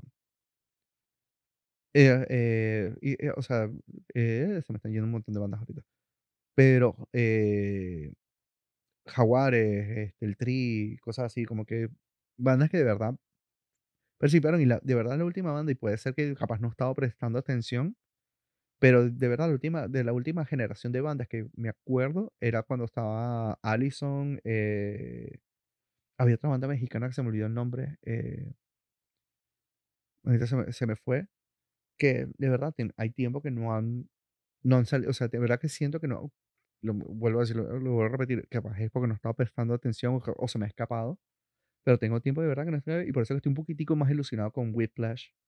Yo creo que lo que está haciendo Sebastian Chris con ellos y, y el Vago Galindo, creo que hay, algo súper especial ahí, eh, que, y que creo que poco a poco va a conectar y, y va a inspirar otra vez a las bandas a, a salir de concierto. Y y también hasta con, hasta con la misma Venezuela. O sea, Venezuela hubo un momento que está en un momento dorado de bandas como La Vida de la Bohème, Los Mesoneros. Eh, Todas increíbles, man. Eh, eh, ¿Cómo se llaman? Esto es lo de. que estaban aquí en Venezuela, eh, eh, Rawayana. O sea, hay tantas bandas así, pero siento que últimamente como que tengo tiempo que no escucho una banda nueva que no sea de esa generación de ellos, de, los de los Rawayana, los Mesoneros y cosas así, que sí me gustaría ver si algo nuevo sale de ahí. Eh, y de hecho hay una banda colombiana que, en esto, que un amigo, un, productor amigo en, Colombia, este Kiko Castro me, me, me, presentó que están geniales, que se llaman Olaville, que hacen rock en español increíble. Este, hay que tomar nota aquí de todo lo que está diciendo. Sí, no, es que de verdad, si, si tienen chances de, si, si algo sacan de, este, de, esta época, además de toda la información y que le hayan disfrutado la, la conversa, es si pueden anotar algunas de estas bandas que estoy hablando, de verdad, son bandas que están están ahí escondiditas ahí de fondo que me han ido presentando, que de verdad que me he hecho fan y me parece que están formidables. Te prometo que voy a hacer mi mejor, mi mejor research para tratar de, de contemplar y colocar cada una. Eh, va a ser difícil, pero cada una de, de, estas bandas para utilizar, para que las personas que, que escuchen el podcast um, lo utilicen de referencia también. Sí, no, de verdad que es, es, es cosas así y y ya de bandas venezolanas, de verdad que e esa ah, Venezuela siempre ha tenido un montón de talento y y ya, o sea, Chile también siempre ha tenido buena buena música y Colombia, hubo un momento que Colombia estaba sacando música sin parar. Y bueno, lo siguió haciendo cuando se pasó a lo urbano, pues, o sea, con gente como Maluma. Pero ya eso es lo que, eh, de verdad, ya como que cerrando lo que estoy entusiasmado de la industria es eso, es que siento que hay algo interesante pasando. Yo creo que también lo mismo es la barrera entre lo urbano, por lo menos hay varias canciones de Bad Bunny donde tiene, suena y tú escuchas, hay, hay, rock. Hay rock, sí. O sea, y, y, de hecho Bad Bunny se fue de gira y se llevó una bandón, un bandón increíble con Lee Levin, Doc Emery. O sea, la banda de Bad Bunny en el, el concierto de ella estaba increíble. Y de, y de hecho fue una presentación, creo que fue en los Grammys en los Latin Grammys, que también, que Bad Bunny se tiró un show y yo le eso es rock. Ya, aquí hay, yo le, aquí hay algo. Aquí hay algo. Y entonces, pero ya no está ese, e, ese, e, ese, ese, estigma de, ah, si eres rockero no puedes escuchar urbano o no puedes... No, ya sé, no existe. Yo creo que ese estigma está así como que ya hay un respeto mutuo de que puede ser que no sea, no te guste el urbano, o sea, y yo por lo menos soy de las personas que yo siempre digo, yo no lo, o sea, en mi tiempo libre no es el primer estilo de música que salgo a escuchar, pero no salgo a odiarlo porque es mi gusto personal. O sea, y si millones de millones de millones de personas escuchan ese estilo, es, puede ser es como el jazz, o sea, es gusto personal, y, o sea, y no estamos diciendo que el jazz no sea bueno o malo, sino puede ser que el, el público se redujo porque el público ahorita está, conectando con lo urbano. Dale play a eso, o sea, I don't. Pero, y ya, pero ya en mi tiempo libre o sea, lo, lo, grabo y he grabado un montón de cosas urbanas y he tenido mucho éxito en el urbano, pero cuando estoy en mi tiempo libre y cosas así, siempre voy a estar escuchando rock porque siempre, y nunca lo he negado, sí, yo soy rockero. a mí me gusta tocar mi guitarra. Me, bueno, no sé si viste cuando en el aniversario de Malure lo que hizo fue componerle una canción de rock, o sea, esa es la esencia de nosotros, o sea. Claro. Bueno, yo te digo algo, antes de cerrar, si, si atinas, bro, voy a estar muy feliz por ti, por Mallory y por mí también, ¿viste? Porque yo siento que a mí me ha pegado esa nostalgia de los 90 fuertemente. O sea, yo lo que escucho, yo no me puedo caracterizar y decir que soy un rockero, pero sí te puedo decir que una de la, la música o uno de los estilos de música que más he disfrutado ha sido el rock en todas sus variantes. O sea, a mí me gusta mucho eh, eh, Korn, a mí me gusta mucho eh, Metallica, Guns, me gusta pasando para un poquito más abajo um, Red Hot Chili Pepper, voy el 30 de agosto al concierto y me gusta mucho esto, me gusta guitarra, batería, bajo, o sea, eso, eso para mí es, es, lo que me gusta, me gusta mucho el sonido del bajo y bueno, esperemos que eso suceda. Sí, o sea, puede ser que esté yo totalmente equivocado, pero es por donde siento la cosa. Y yo creo que ya, ya es el momento. O sea, ya cuando bandas, por ejemplo, como Foo Fighters, están en el Rock and Roll Hall of Fame y todavía no hemos podido encontrar quizás, eh, no el reemplazo, pero... La próxima generación. La próxima generación que pueda llevar la batuta de lo que de, de ahí en adelante. Este, es porque yo creo que we're, o sea, ya toca. Eh, we're overdue. Sí, Entonces, señor. yo creo que estamos yendo a la distancia y estoy entusiasmado es con la fusión, o sea, de verdad que, porque cada vez que hay esas fusiones, de verdad siempre salen cosas increíbles y, y yo creo que, eh, eh, eh, o sea, ser un purista en la música a veces es, hace a veces demasiado daño, o sea, te limita, te limita demasiado y te pone, o sea, y la música no debería ser algo que le pongas reglas. O sea, te lo digo porque, por ejemplo, habla- hablando con ciertas músicas y, por ejemplo, con bandas este, y con cosas así, es- de verdad siempre he sentido que es, es lo que termina destruyendo un estilo. Cuando empiezas a decir, no, eso no es rock porque estás rapeando en el rock. Y yo, que pero está bueno, déjalo quieto. O sea, Díselo Linkin Park. exacto. Pero ahí está, o sea, funcionó. Eh, o no, es que.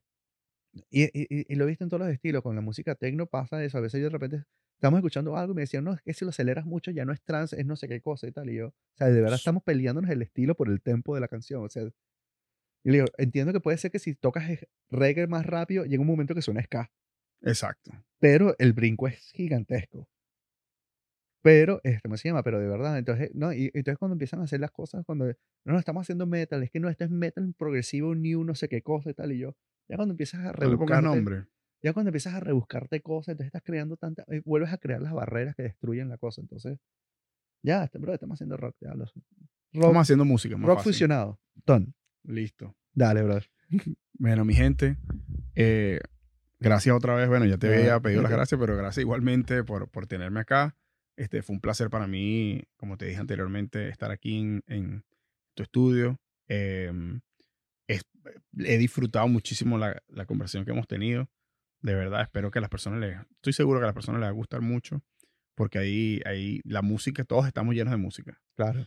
Y la música es Es- vida. Así y, es que, el, y es el lenguaje universal. literal, es el lenguaje universal. Bueno, familia, muchas gracias por su sintonía. Eh, muchas gracias por estar ahí para, para, para mí siempre. Y bueno, espero les haya gustado este episodio y pronto estaremos creando más contenido para ustedes. Porque como lo dijo Adrián, el que no crea se queda atrás. Así que tenemos que seguir. Saludos, mi gente. Saludos, gracias a todos.